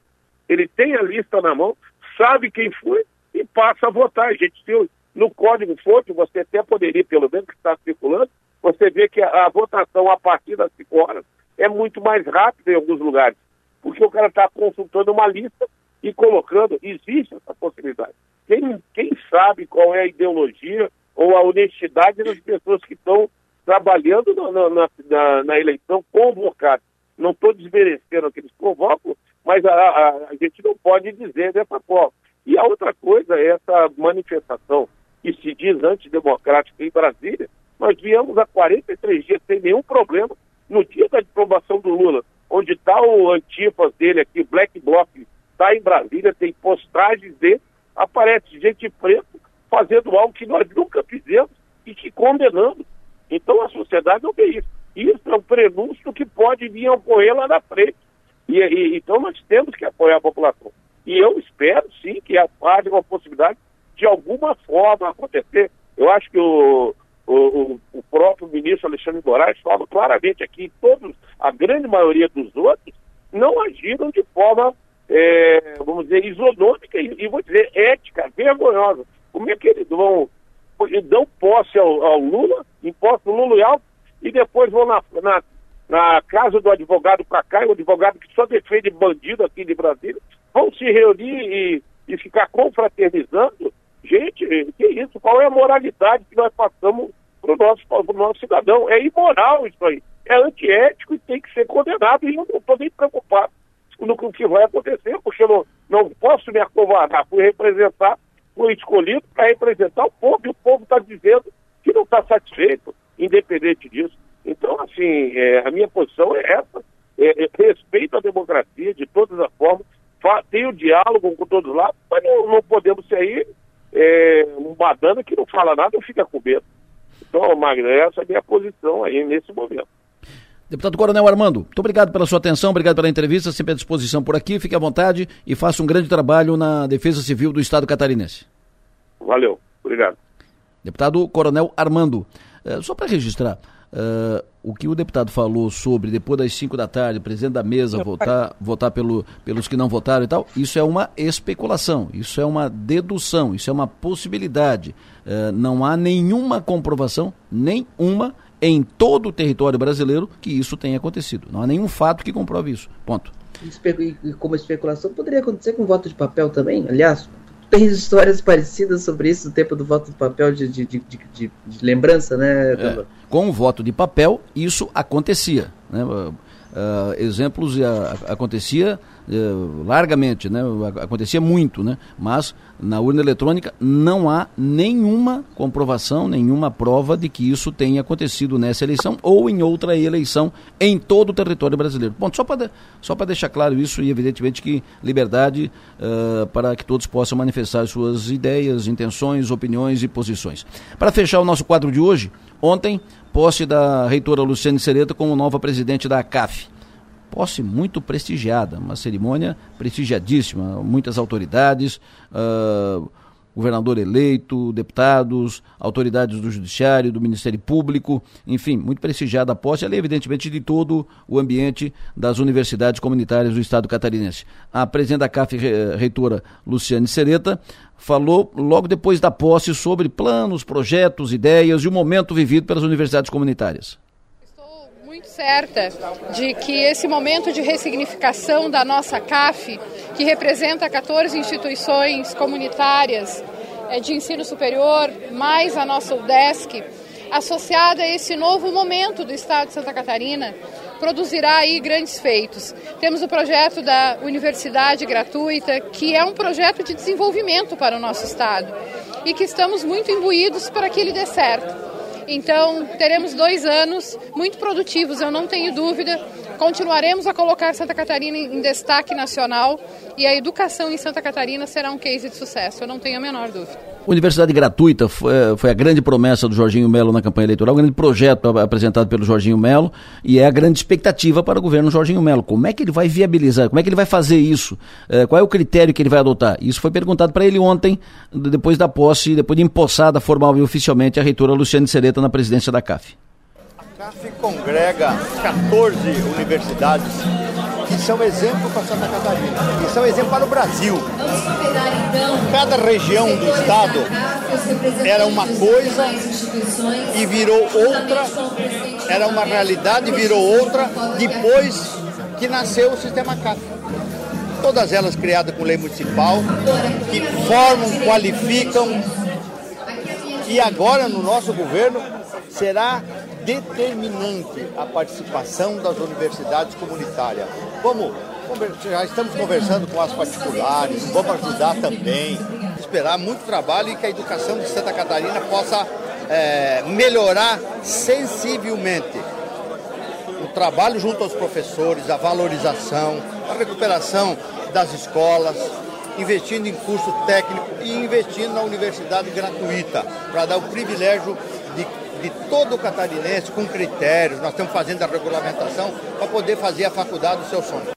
Ouvimos ontem também o futuro secretário de Educação do Estado catarinense, presidente da CAF até ontem, e que terá, evidentemente, a função, a, a obrigação, o compromisso de encaminhar isso, né, junto com Jorginho Melo, essa questão das universidades gratuitas. Nós temos alcançado aí exitosamente essa gestão dos últimos dois anos, fortalecido muito a, a unidade das instituições do sistema CAF. E penso que agora é olhar para um novo horizonte e continuar trabalhando para que essas instituições realmente elas se tornem um grande instrumento de desenvolvimento das regiões e do estado de Santa Catarina. Então nós, eu chego muito feliz ao final do mandato, é, encerro assim muito contente e agradecido por tudo o que esses anos a CAF me proporcionou. Professor Aristide Simadon, que é o reitor da UNOESC, ex-presidente da CAF, presidente até ontem da CAF, transmitiu o cargo para Luciane Sereta, agora presidente da CAF, e que ele será secretário de Educação do Estado de Santa Catarina, já anunciado, nome já anunciado pelo governador Jorginho Melo. Por sinal, o Jorginho deve hoje de, uh, definir, a, marcar a data para anunciar novos secretários provavelmente até sexta, provavelmente sexta ou segunda-feira. O Piara, a pergunta de um milhão, como, como disse aqui o ouvinte eh, ontem, uh, como é que o Jorginho vai ver? Ele ainda não, ele ainda não clareou, ele ainda não abriu isso. Como é que ele, qual o critério que ele vai adotar para essa questão da universidade, para pagar a mensalidade nas universidades comunitárias? Será que ele já tem isso definido? Pois é, essa questão até. Eu lembro quando eu entrevistei o Paulo Eli, ele disse assim: eu não sei os critérios, então não posso falar em custos ele falou, ele, ele disse, depende muito de, de como vai ser atingido. Ele falou na, na nessa reunião da, da na posta da, da reitora, Luciano Sereta na presidente da CAF, ele falou, ele falou em estabelecer critérios, inclusive, que garantam que, que as vagas sejam ocupadas por catarinenses ou por moradores de Santa Catarina. É, acho que tá, tá, a gente sabe, pelo que calculava o, a própria CAF esse ano, na campanha eleitoral a gente fez essa pergunta, custaria 2 bilhões, já são gastos 500 milhões, então tem que tirar um bilhão e meio. Aí fica difícil.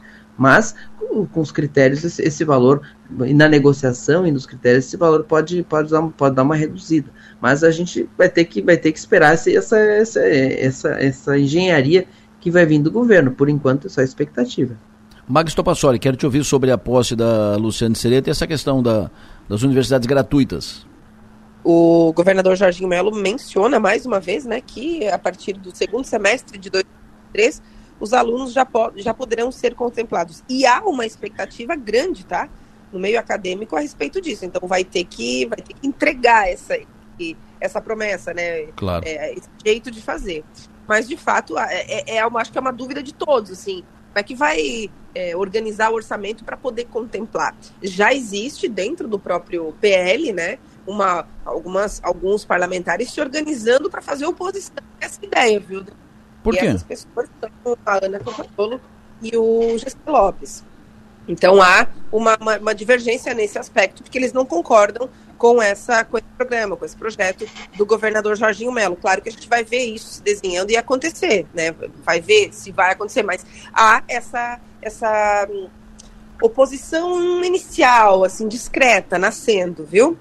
É, e a respeito da posse da, da reitora, uma posse né, prestigiadíssima, Luciane Sereta, que tem. Eu sempre, eu sempre brinco com ela, eu sempre falo, tem uma oratória, oratória de milhões, né? Hum. Fala muito bem, fez um discurso curto e muito, muito cheio de, de conteúdo, né? Falou, o famoso falou pouco e falou tudo. Eu acho que é, é o tom né, que, que a Luciane vai, a professora Luciane vai imprimir na sua gestão à frente da ACAF. Perfeito. Uh, Max Topassoli, muito obrigado, sempre bom tê-la conosco, sucesso e energia, bom descanso, te cura dessa renite até segunda-feira. Até segunda não, até amanhã, né? Até segunda, até você tá me dando dois dias de folga, chefe. Que isso, maluco, tô com... hoje tá na minha cabeça que hoje é sexta-feira, não sei porquê, mas vamos embora. Amanhã, um abraço, até amanhã, Maga. Mas se quiser deixar na cabeça que é, tá tudo bem. Nada a ver, meu, nada a ver, não tem pressa. amanhã tô aí, beijo. Piara Bosque, bom descanso, um abraço, até amanhã. Até amanhã, um abraço. No plenário, oferecimento Sul e Naturai. Nossa natureza é se alimentar bem. Daqui a pouco nós vamos conversar aqui com o deputado que apresentou o projeto na Assembleia, que é, projeto que estabelece critérios, uh, faz uh, vir a lei o enfrentamento ao roubo do fio de cobre. Isso é uma, uma febre aqui em Criciúma. E a ideia, a, síntese de, dessa lei aprovada, iniciativa da, da, Assembleia, é mais ou menos o que o, o vereador Juarez tentou fazer aqui na Câmara de Criciúma, que é foco no comprador, em quem compra, para onde vai o produto do roubo. Daqui a pouco a gente fala sobre isso, mais detalhes em seguida aqui no programa. Tenho prazer de receber aqui dois vereadores, Roseli De Luca e Júlio Kaminski, vou conversar com os dois em seguida sobre 2022, 2023, mas antes, Márcio, atualiza o tempo, por favor, Márcio, fica à vontade. Como é que fica esse tempo hoje? Esquenta muito, não esquenta, baixa temperatura? O que, que acontece com o tempo? Márcio Sônigo, é contigo. Adelor Lessa, ouvintes da Sua Maior, muito bom dia para todos. Então, tempo bom para hoje, sem risco algum de chuva. A temperatura vai a 27 graus. Amanhã, quinta-feira, também com um tempo muito bom. Começa friazinha com 15 graus, vai no máximo a 31. Amanhã vai ser o dia mais quente desses próximos, desses próximos 10 dias, viu? Sexta-feira, Delor, tem uma frente fria passando pela região.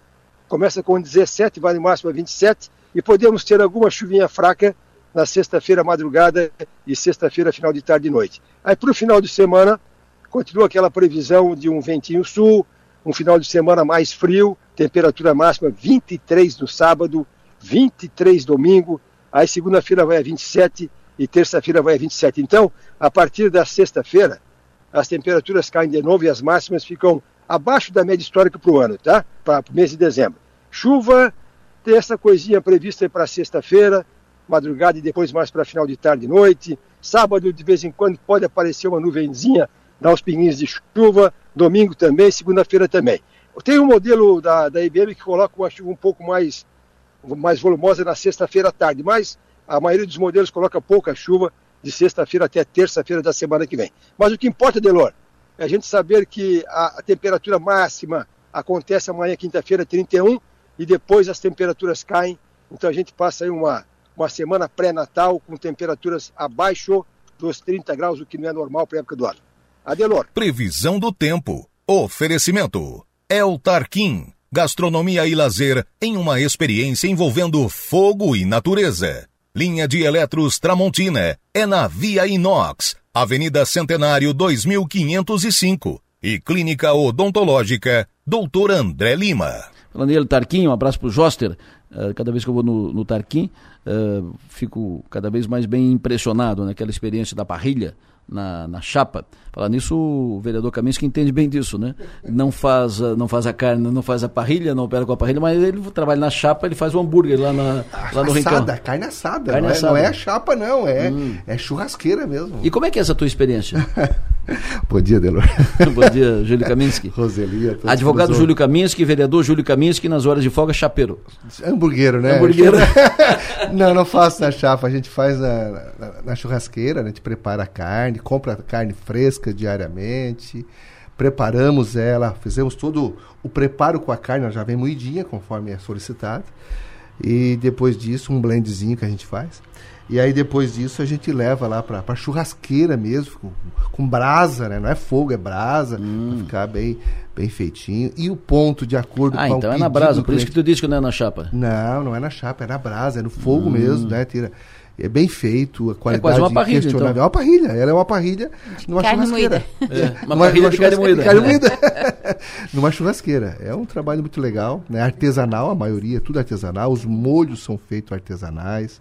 A única coisa que não é artesanal é a batata, que é obrigado a ser frita, né? Hum. Tem que fritar a batata. O resto é muito bem tranquilo e a gente faz um trabalho muito legal. A esposa conduz muito bem, junto com a Ana, que é a sócia dela.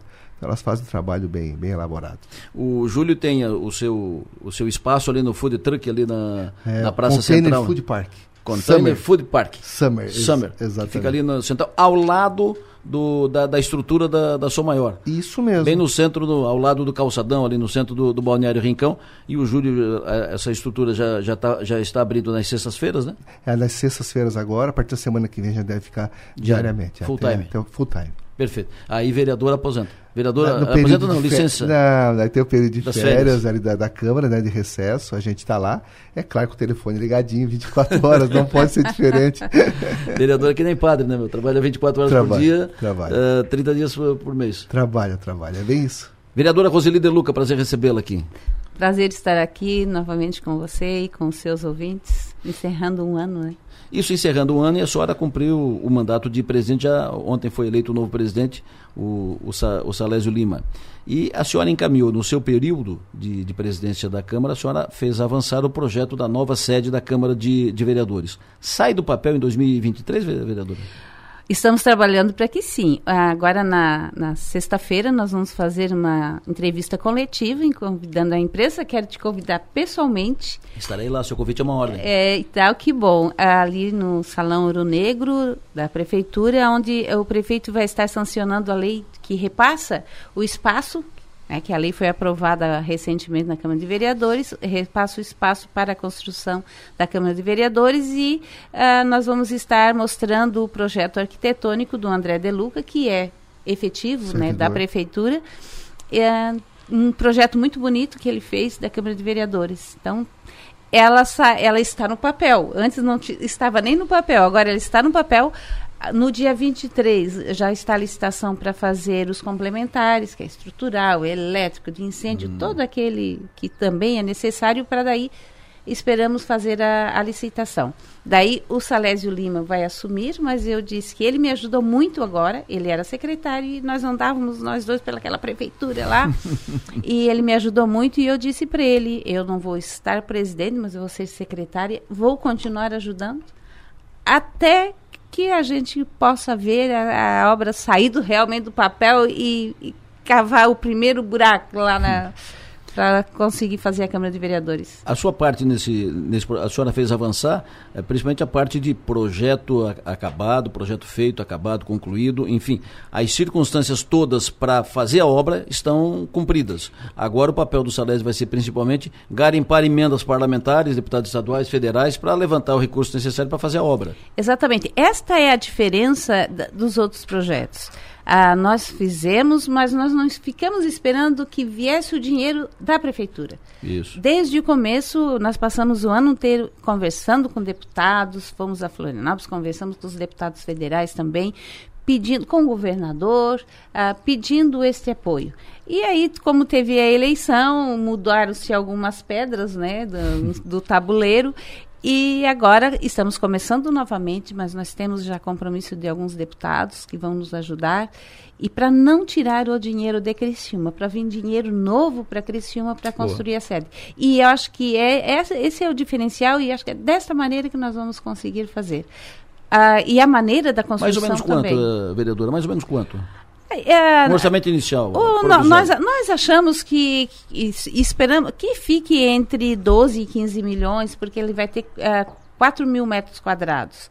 Nós vamos fazer. Hoje nós temos 17 vereadores. Por lei, nós poderíamos ter 19.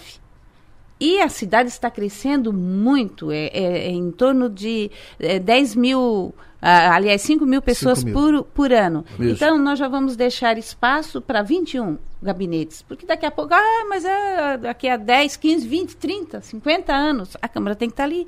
Ela tem que ser igual à Prefeitura de Criciúma, que ela está lá há 40, mais, mais de 40 anos, e ela é moderna, ela é atual. Nós fizemos mais ou menos na mesma estrutura da Prefeitura de Criciúma. Uma Câmara que não tem muito uh, luxo, essas coisas, mais funcional. E que uh, as pessoas possam usar também um plenário também para 240 pessoas ali na, no, no auditório que possa ser dado cursos, palestras, a, a, associação de moradores utilizar, os partidos utilizar para convenções para que os partidos estejam lá dentro, mas a população também dentro da Câmara de Vereadores. Maravilha. Kaminsky, nesse 2022, tu focou muito o teu mandato na questão da CP do, do Carvão, uh, muito na questão da segurança e no projeto da, das ciclovias. O que, que tu acha que disso mais avançou? Qual é o principal saldo, qual é o principal resultado prático uh, desse período 2022 na atuação do teu mandato? Eu, eu vejo, Adelor, é, realmente a gente se envolveu bastante nessa questão da mobilidade urbana, né? e acabamos tendo a felicidade de, de, do executivo contratar uma empresa para de fato fazer um projeto de mobilidade urbana. Tu vê que nós não tínhamos isso. Hum. E isso faz uma grande diferença porque tu começa a organizar esse cenário todo. E é claro que nenhum hoje para te fazer um, um financiamento para o município investir em, em estrutura, em infraestrutura, a, a a ciclovia ela tem que fazer parte, ou seja, a importância que se dá para isso. Eu estou muito esperançoso em relação a esse projeto, para que se possa ter realmente um projeto ainda maior em relação à ciclovia. Eu acho que pode, devemos avançar muito em relação a isso. Tivemos o debate da CP do Carvão, que sem sombra de dúvida a gente sugeriu alguns pontos que nós entendíamos importante, como descomissionar as áreas, apesar do monitora monitoramento permanente. Então, várias situações que a gente tratou nessa questão. Tivemos a Bras Brasília, recentemente a SATIC fez uma apresentação na Câmara de Vereadores de um projeto que, está, que vai ser apresentado aí provavelmente no primeiro semestre do ano que vem falando exatamente sobre isso que tá, nós estamos falando aqui agora, descomissionar áreas públicas, ambientes residenciais, isso. as rodovias, ou seja, tem um, um, monte de coisa envolvendo isso que acreditamos que esse desfecho deve começar a mostrar, inclusive com a, a, o entendimento do Ministério Público. Eu acho que isso nós devemos avançar muito fortemente. Então eu creio que esses dois pontos vão ser importantes. A segurança pública, Delor, que é um debate que a CCJ, a nossa comissão, ela trouxe para, para, para a baila, né? E, e acabamos depois é, tendo participando de uma audiência pública tratando dessa situação.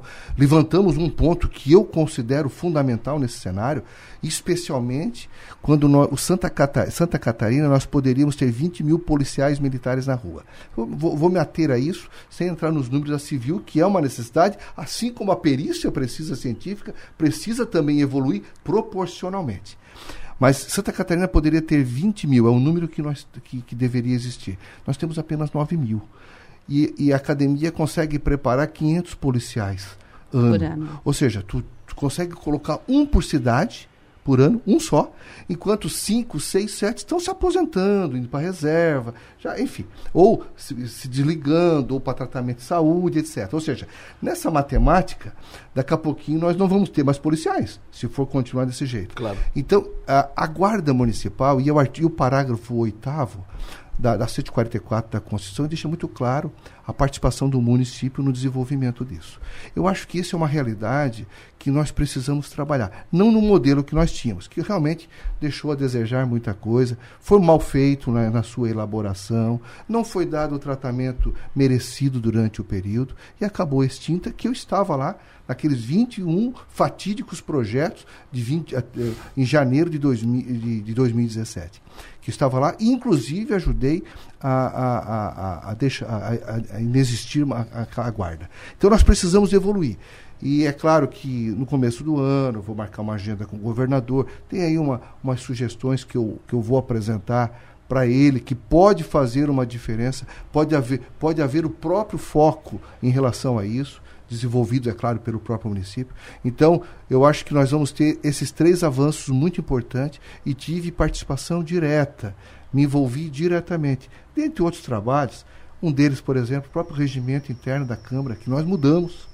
Mudamos muito forte. Tá? Houve, houve um, um enfoque é, legislativo, sem tirar, sem tirar a, a, a participação do executivo nas suas não digo nem prioridades, mas naqueles projetos que nós que ele entende como urgentíssimos, tá? Que a gente também conseguiu fazer trabalho, geramos geramos a própria Câmara, é o município como um todo, uma economicidade muito grande, tanto a partir de janeiro do, do, do ano que vem, com a, o advento desse novo, desse novo regimento, assim como a elaboração de toda a revisão, né, através de comissão que foi criada na casa, que anteriormente, inclusive esse ano, é, que, que, que, deu uma cara nova, fazendo todo o trabalho de assimétrico, né, tanto ao, na, no, no, deputados federais, a Assembleia Legislativa e agora a Câmara de Vereadores.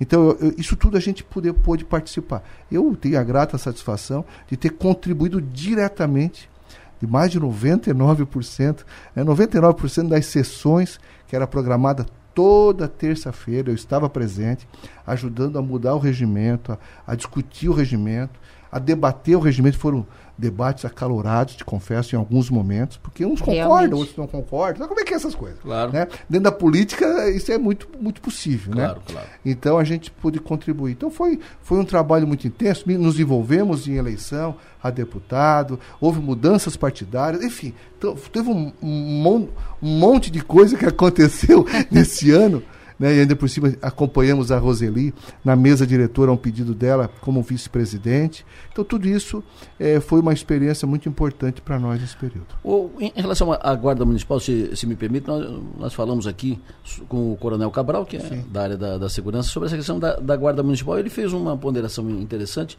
parece pertinente à Guarda, mas não para substituir o papel da Polícia Militar na, no enfrentamento à insegurança, investigação, a, a pegar bandido e tal, sim, tal. Sim, sim. A Guarda Municipal ela pode, fa, pode fazer serviços que hoje estão ah, sendo ah, tocados pela Polícia Militar, porque não tem Guarda Municipal, claro. que é trânsito, ah, orientação, praça, fiscalização praça, e tal. Os, os prédios públicos. Os prédios públicos. Prédios públicos. É, eu, eu, falo que o maior patrimônio... É. guarda isso. nos prédios públicos. Eu, eu falo que o maior patrimônio que a cidade tem são as pessoas.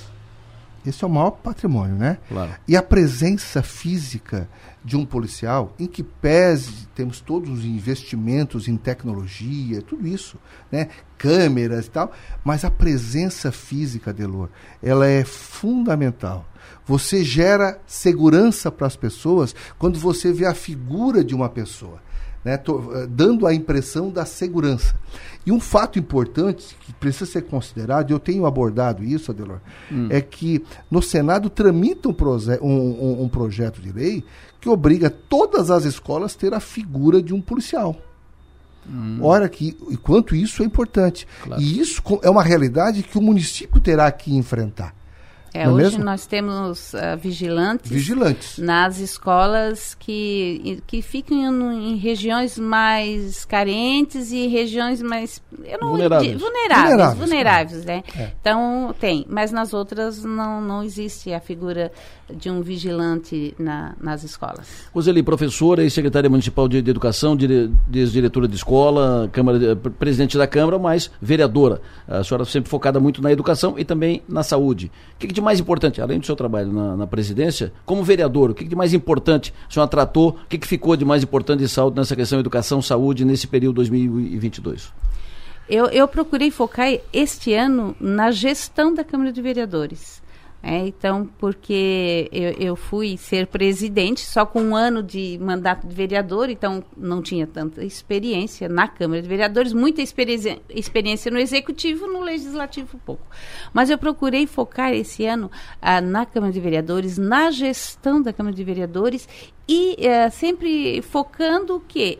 Ah, enaltecendo o trabalho do vereador e da Câmara de Vereadores.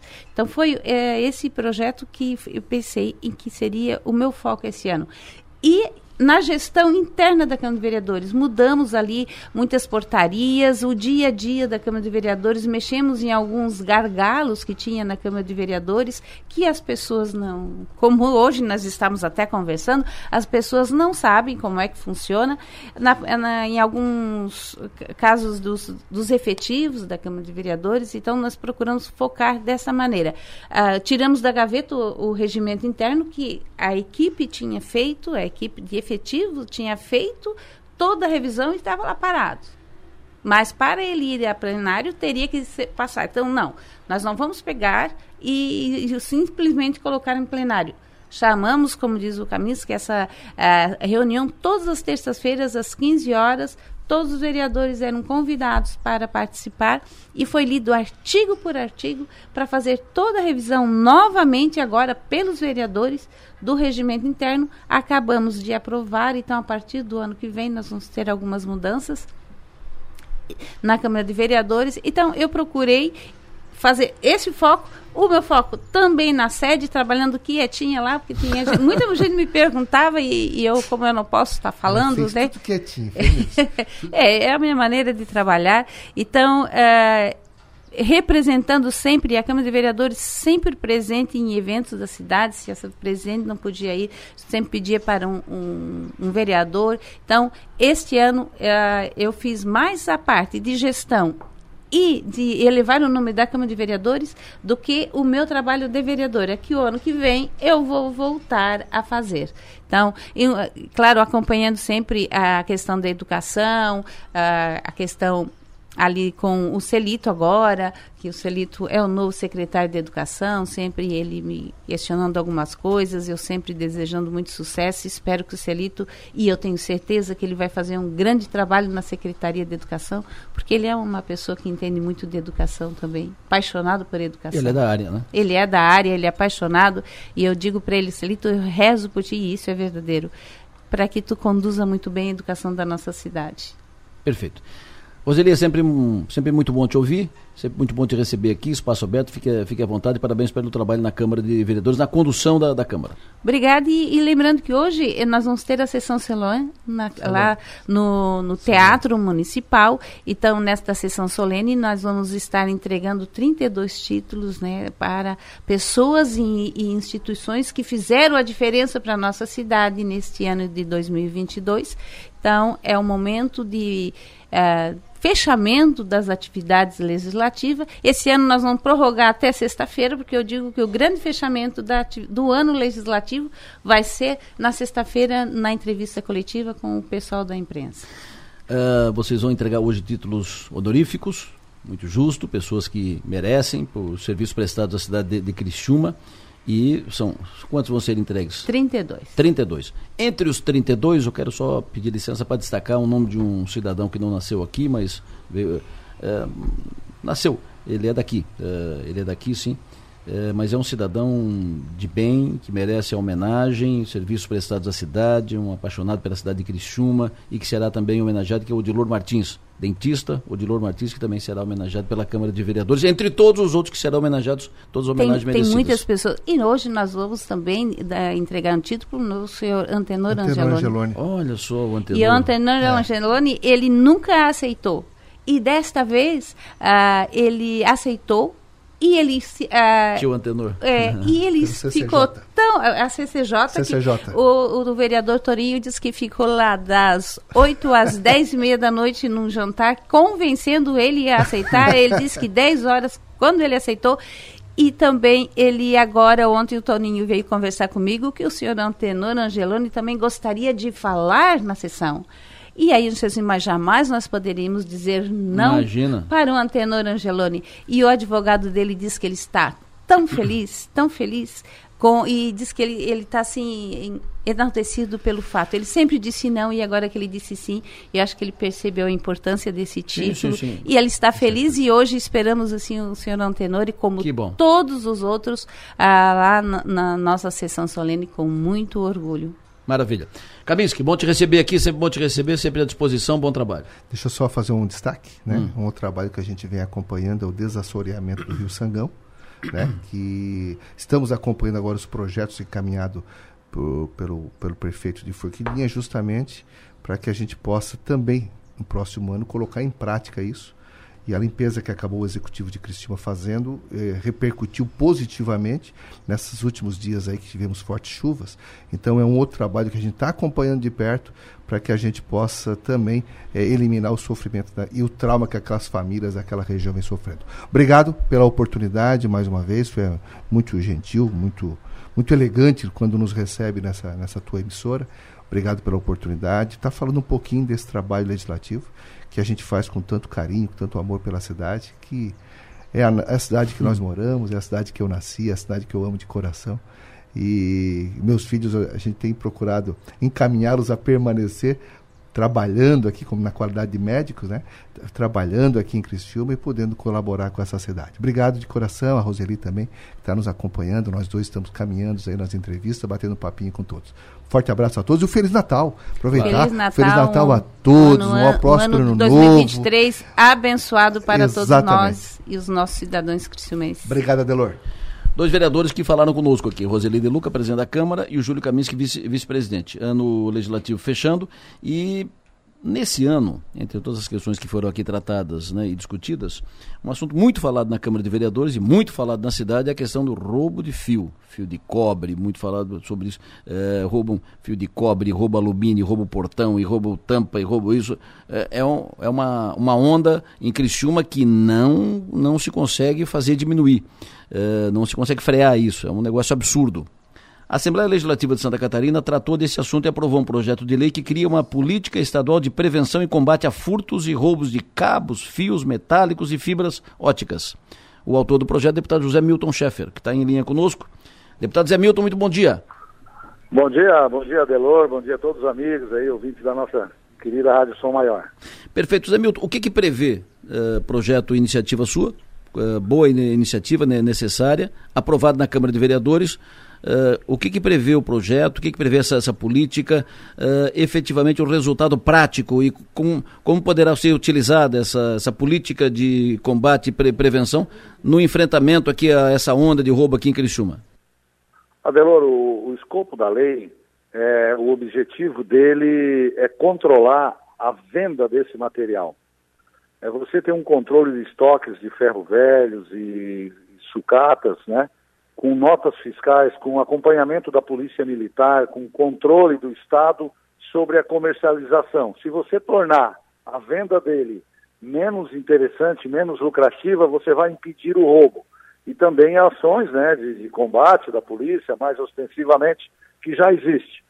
Mas a ideia é criar instrumento através da Secretaria da Fazenda, da Secretaria de Segurança Pública, para ter um controle da venda dos estoques desses materiais e a partir daí tornar é, o controle, através desse controle menos atrativo a compra e a venda é, desse material, o que nós entendemos que vai fazer uma causar uma redução aí do, da quantidade de furtos e roubos de cabos e fios elétricos.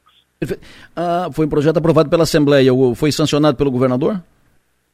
Vai ser, foi aprovado na tarde de ontem e agora nós temos aí 30 dias para o governador sancioná-lo.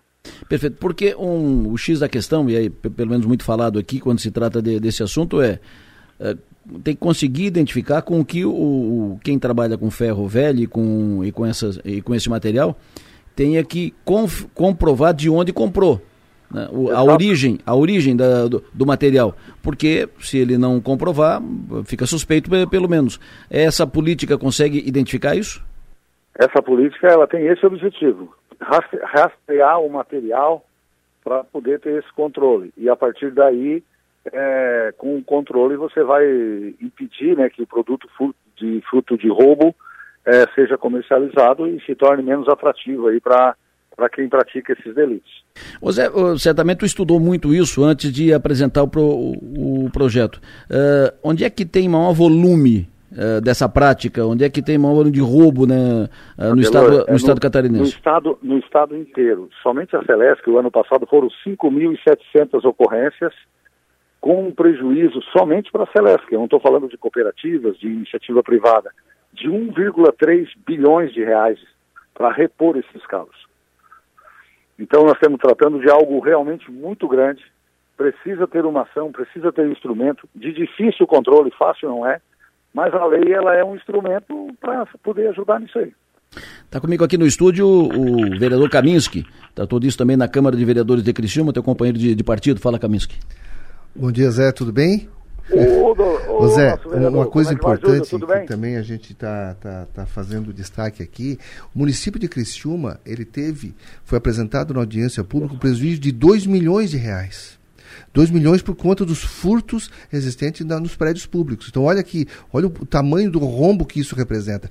É claro que nós temos que conscientizar as pessoas da exigência de notas fiscais, justamente porque daí quando conseguimos atingir o ponto de origem, né? Aquele, Isso, que- isso. aquele indivíduo responsável pelo furto. Claro. Eu acho que esse é um ponto importante também a ser tratado, Elor. Compra porque, porque tem quem vende, é, ou melhor, rouba porque tem quem compra, né? É, Se, se, se, apertar, se apertar na compra, é, di- di- diminui o, o volume. Adelor, eu tô entrando É que nós numa- tivemos o numa vereador área Juarez de. Jesus que fez essa lei aqui e ela não foi sancionada por ser inconstitucional. Até eu gostaria muito que o governador sancionasse a lei do nosso deputado Zé Milton. Essa questão da constitucionalidade não foi discutida aí na, na Assembleia, deputado? Alô? Caiu, caiu a, a ligação. Nós vamos restabelecer o contato com o deputado José, José Milton, porque é importante isso. Eh, a senhora lembrou bem. Aqui, a proposta foi apresentada, o projeto foi apresentado pelo vereador Juarez, aprovado na Câmara e foi, foi vetado pelo, pelo Prefeito, prefeito. porque ela é inconstitucional. Porque a assessoria jurídica o- orientou, apresentou o parecer de que é inconstitucional. Então é importante saber se isso não foi levantado lá na, na Assembleia para que não possa alimentar, eh, orientar o, o governador de que ah, a lei é inconstitucional. Porque é fundamental. É fundamental, é uma lei muito importante. É ter que saber exatamente o, o, o que diz a lei, né? Porque tu não, é questão da punição, mas se for no sentido de emitir notas fiscais, uma série de coisas, eu acho que aí é superada essa questão da, da, do, do, do- do- É, tem da que origem. ver o que, que tem na nossa lei que foi inconstitucional, Isso. porque a lei do, no- do vereador Juarez, ele dava obrigações para o município. Uhum. E o legislativo, ele não pode fazer lei que dê obrigação para o município.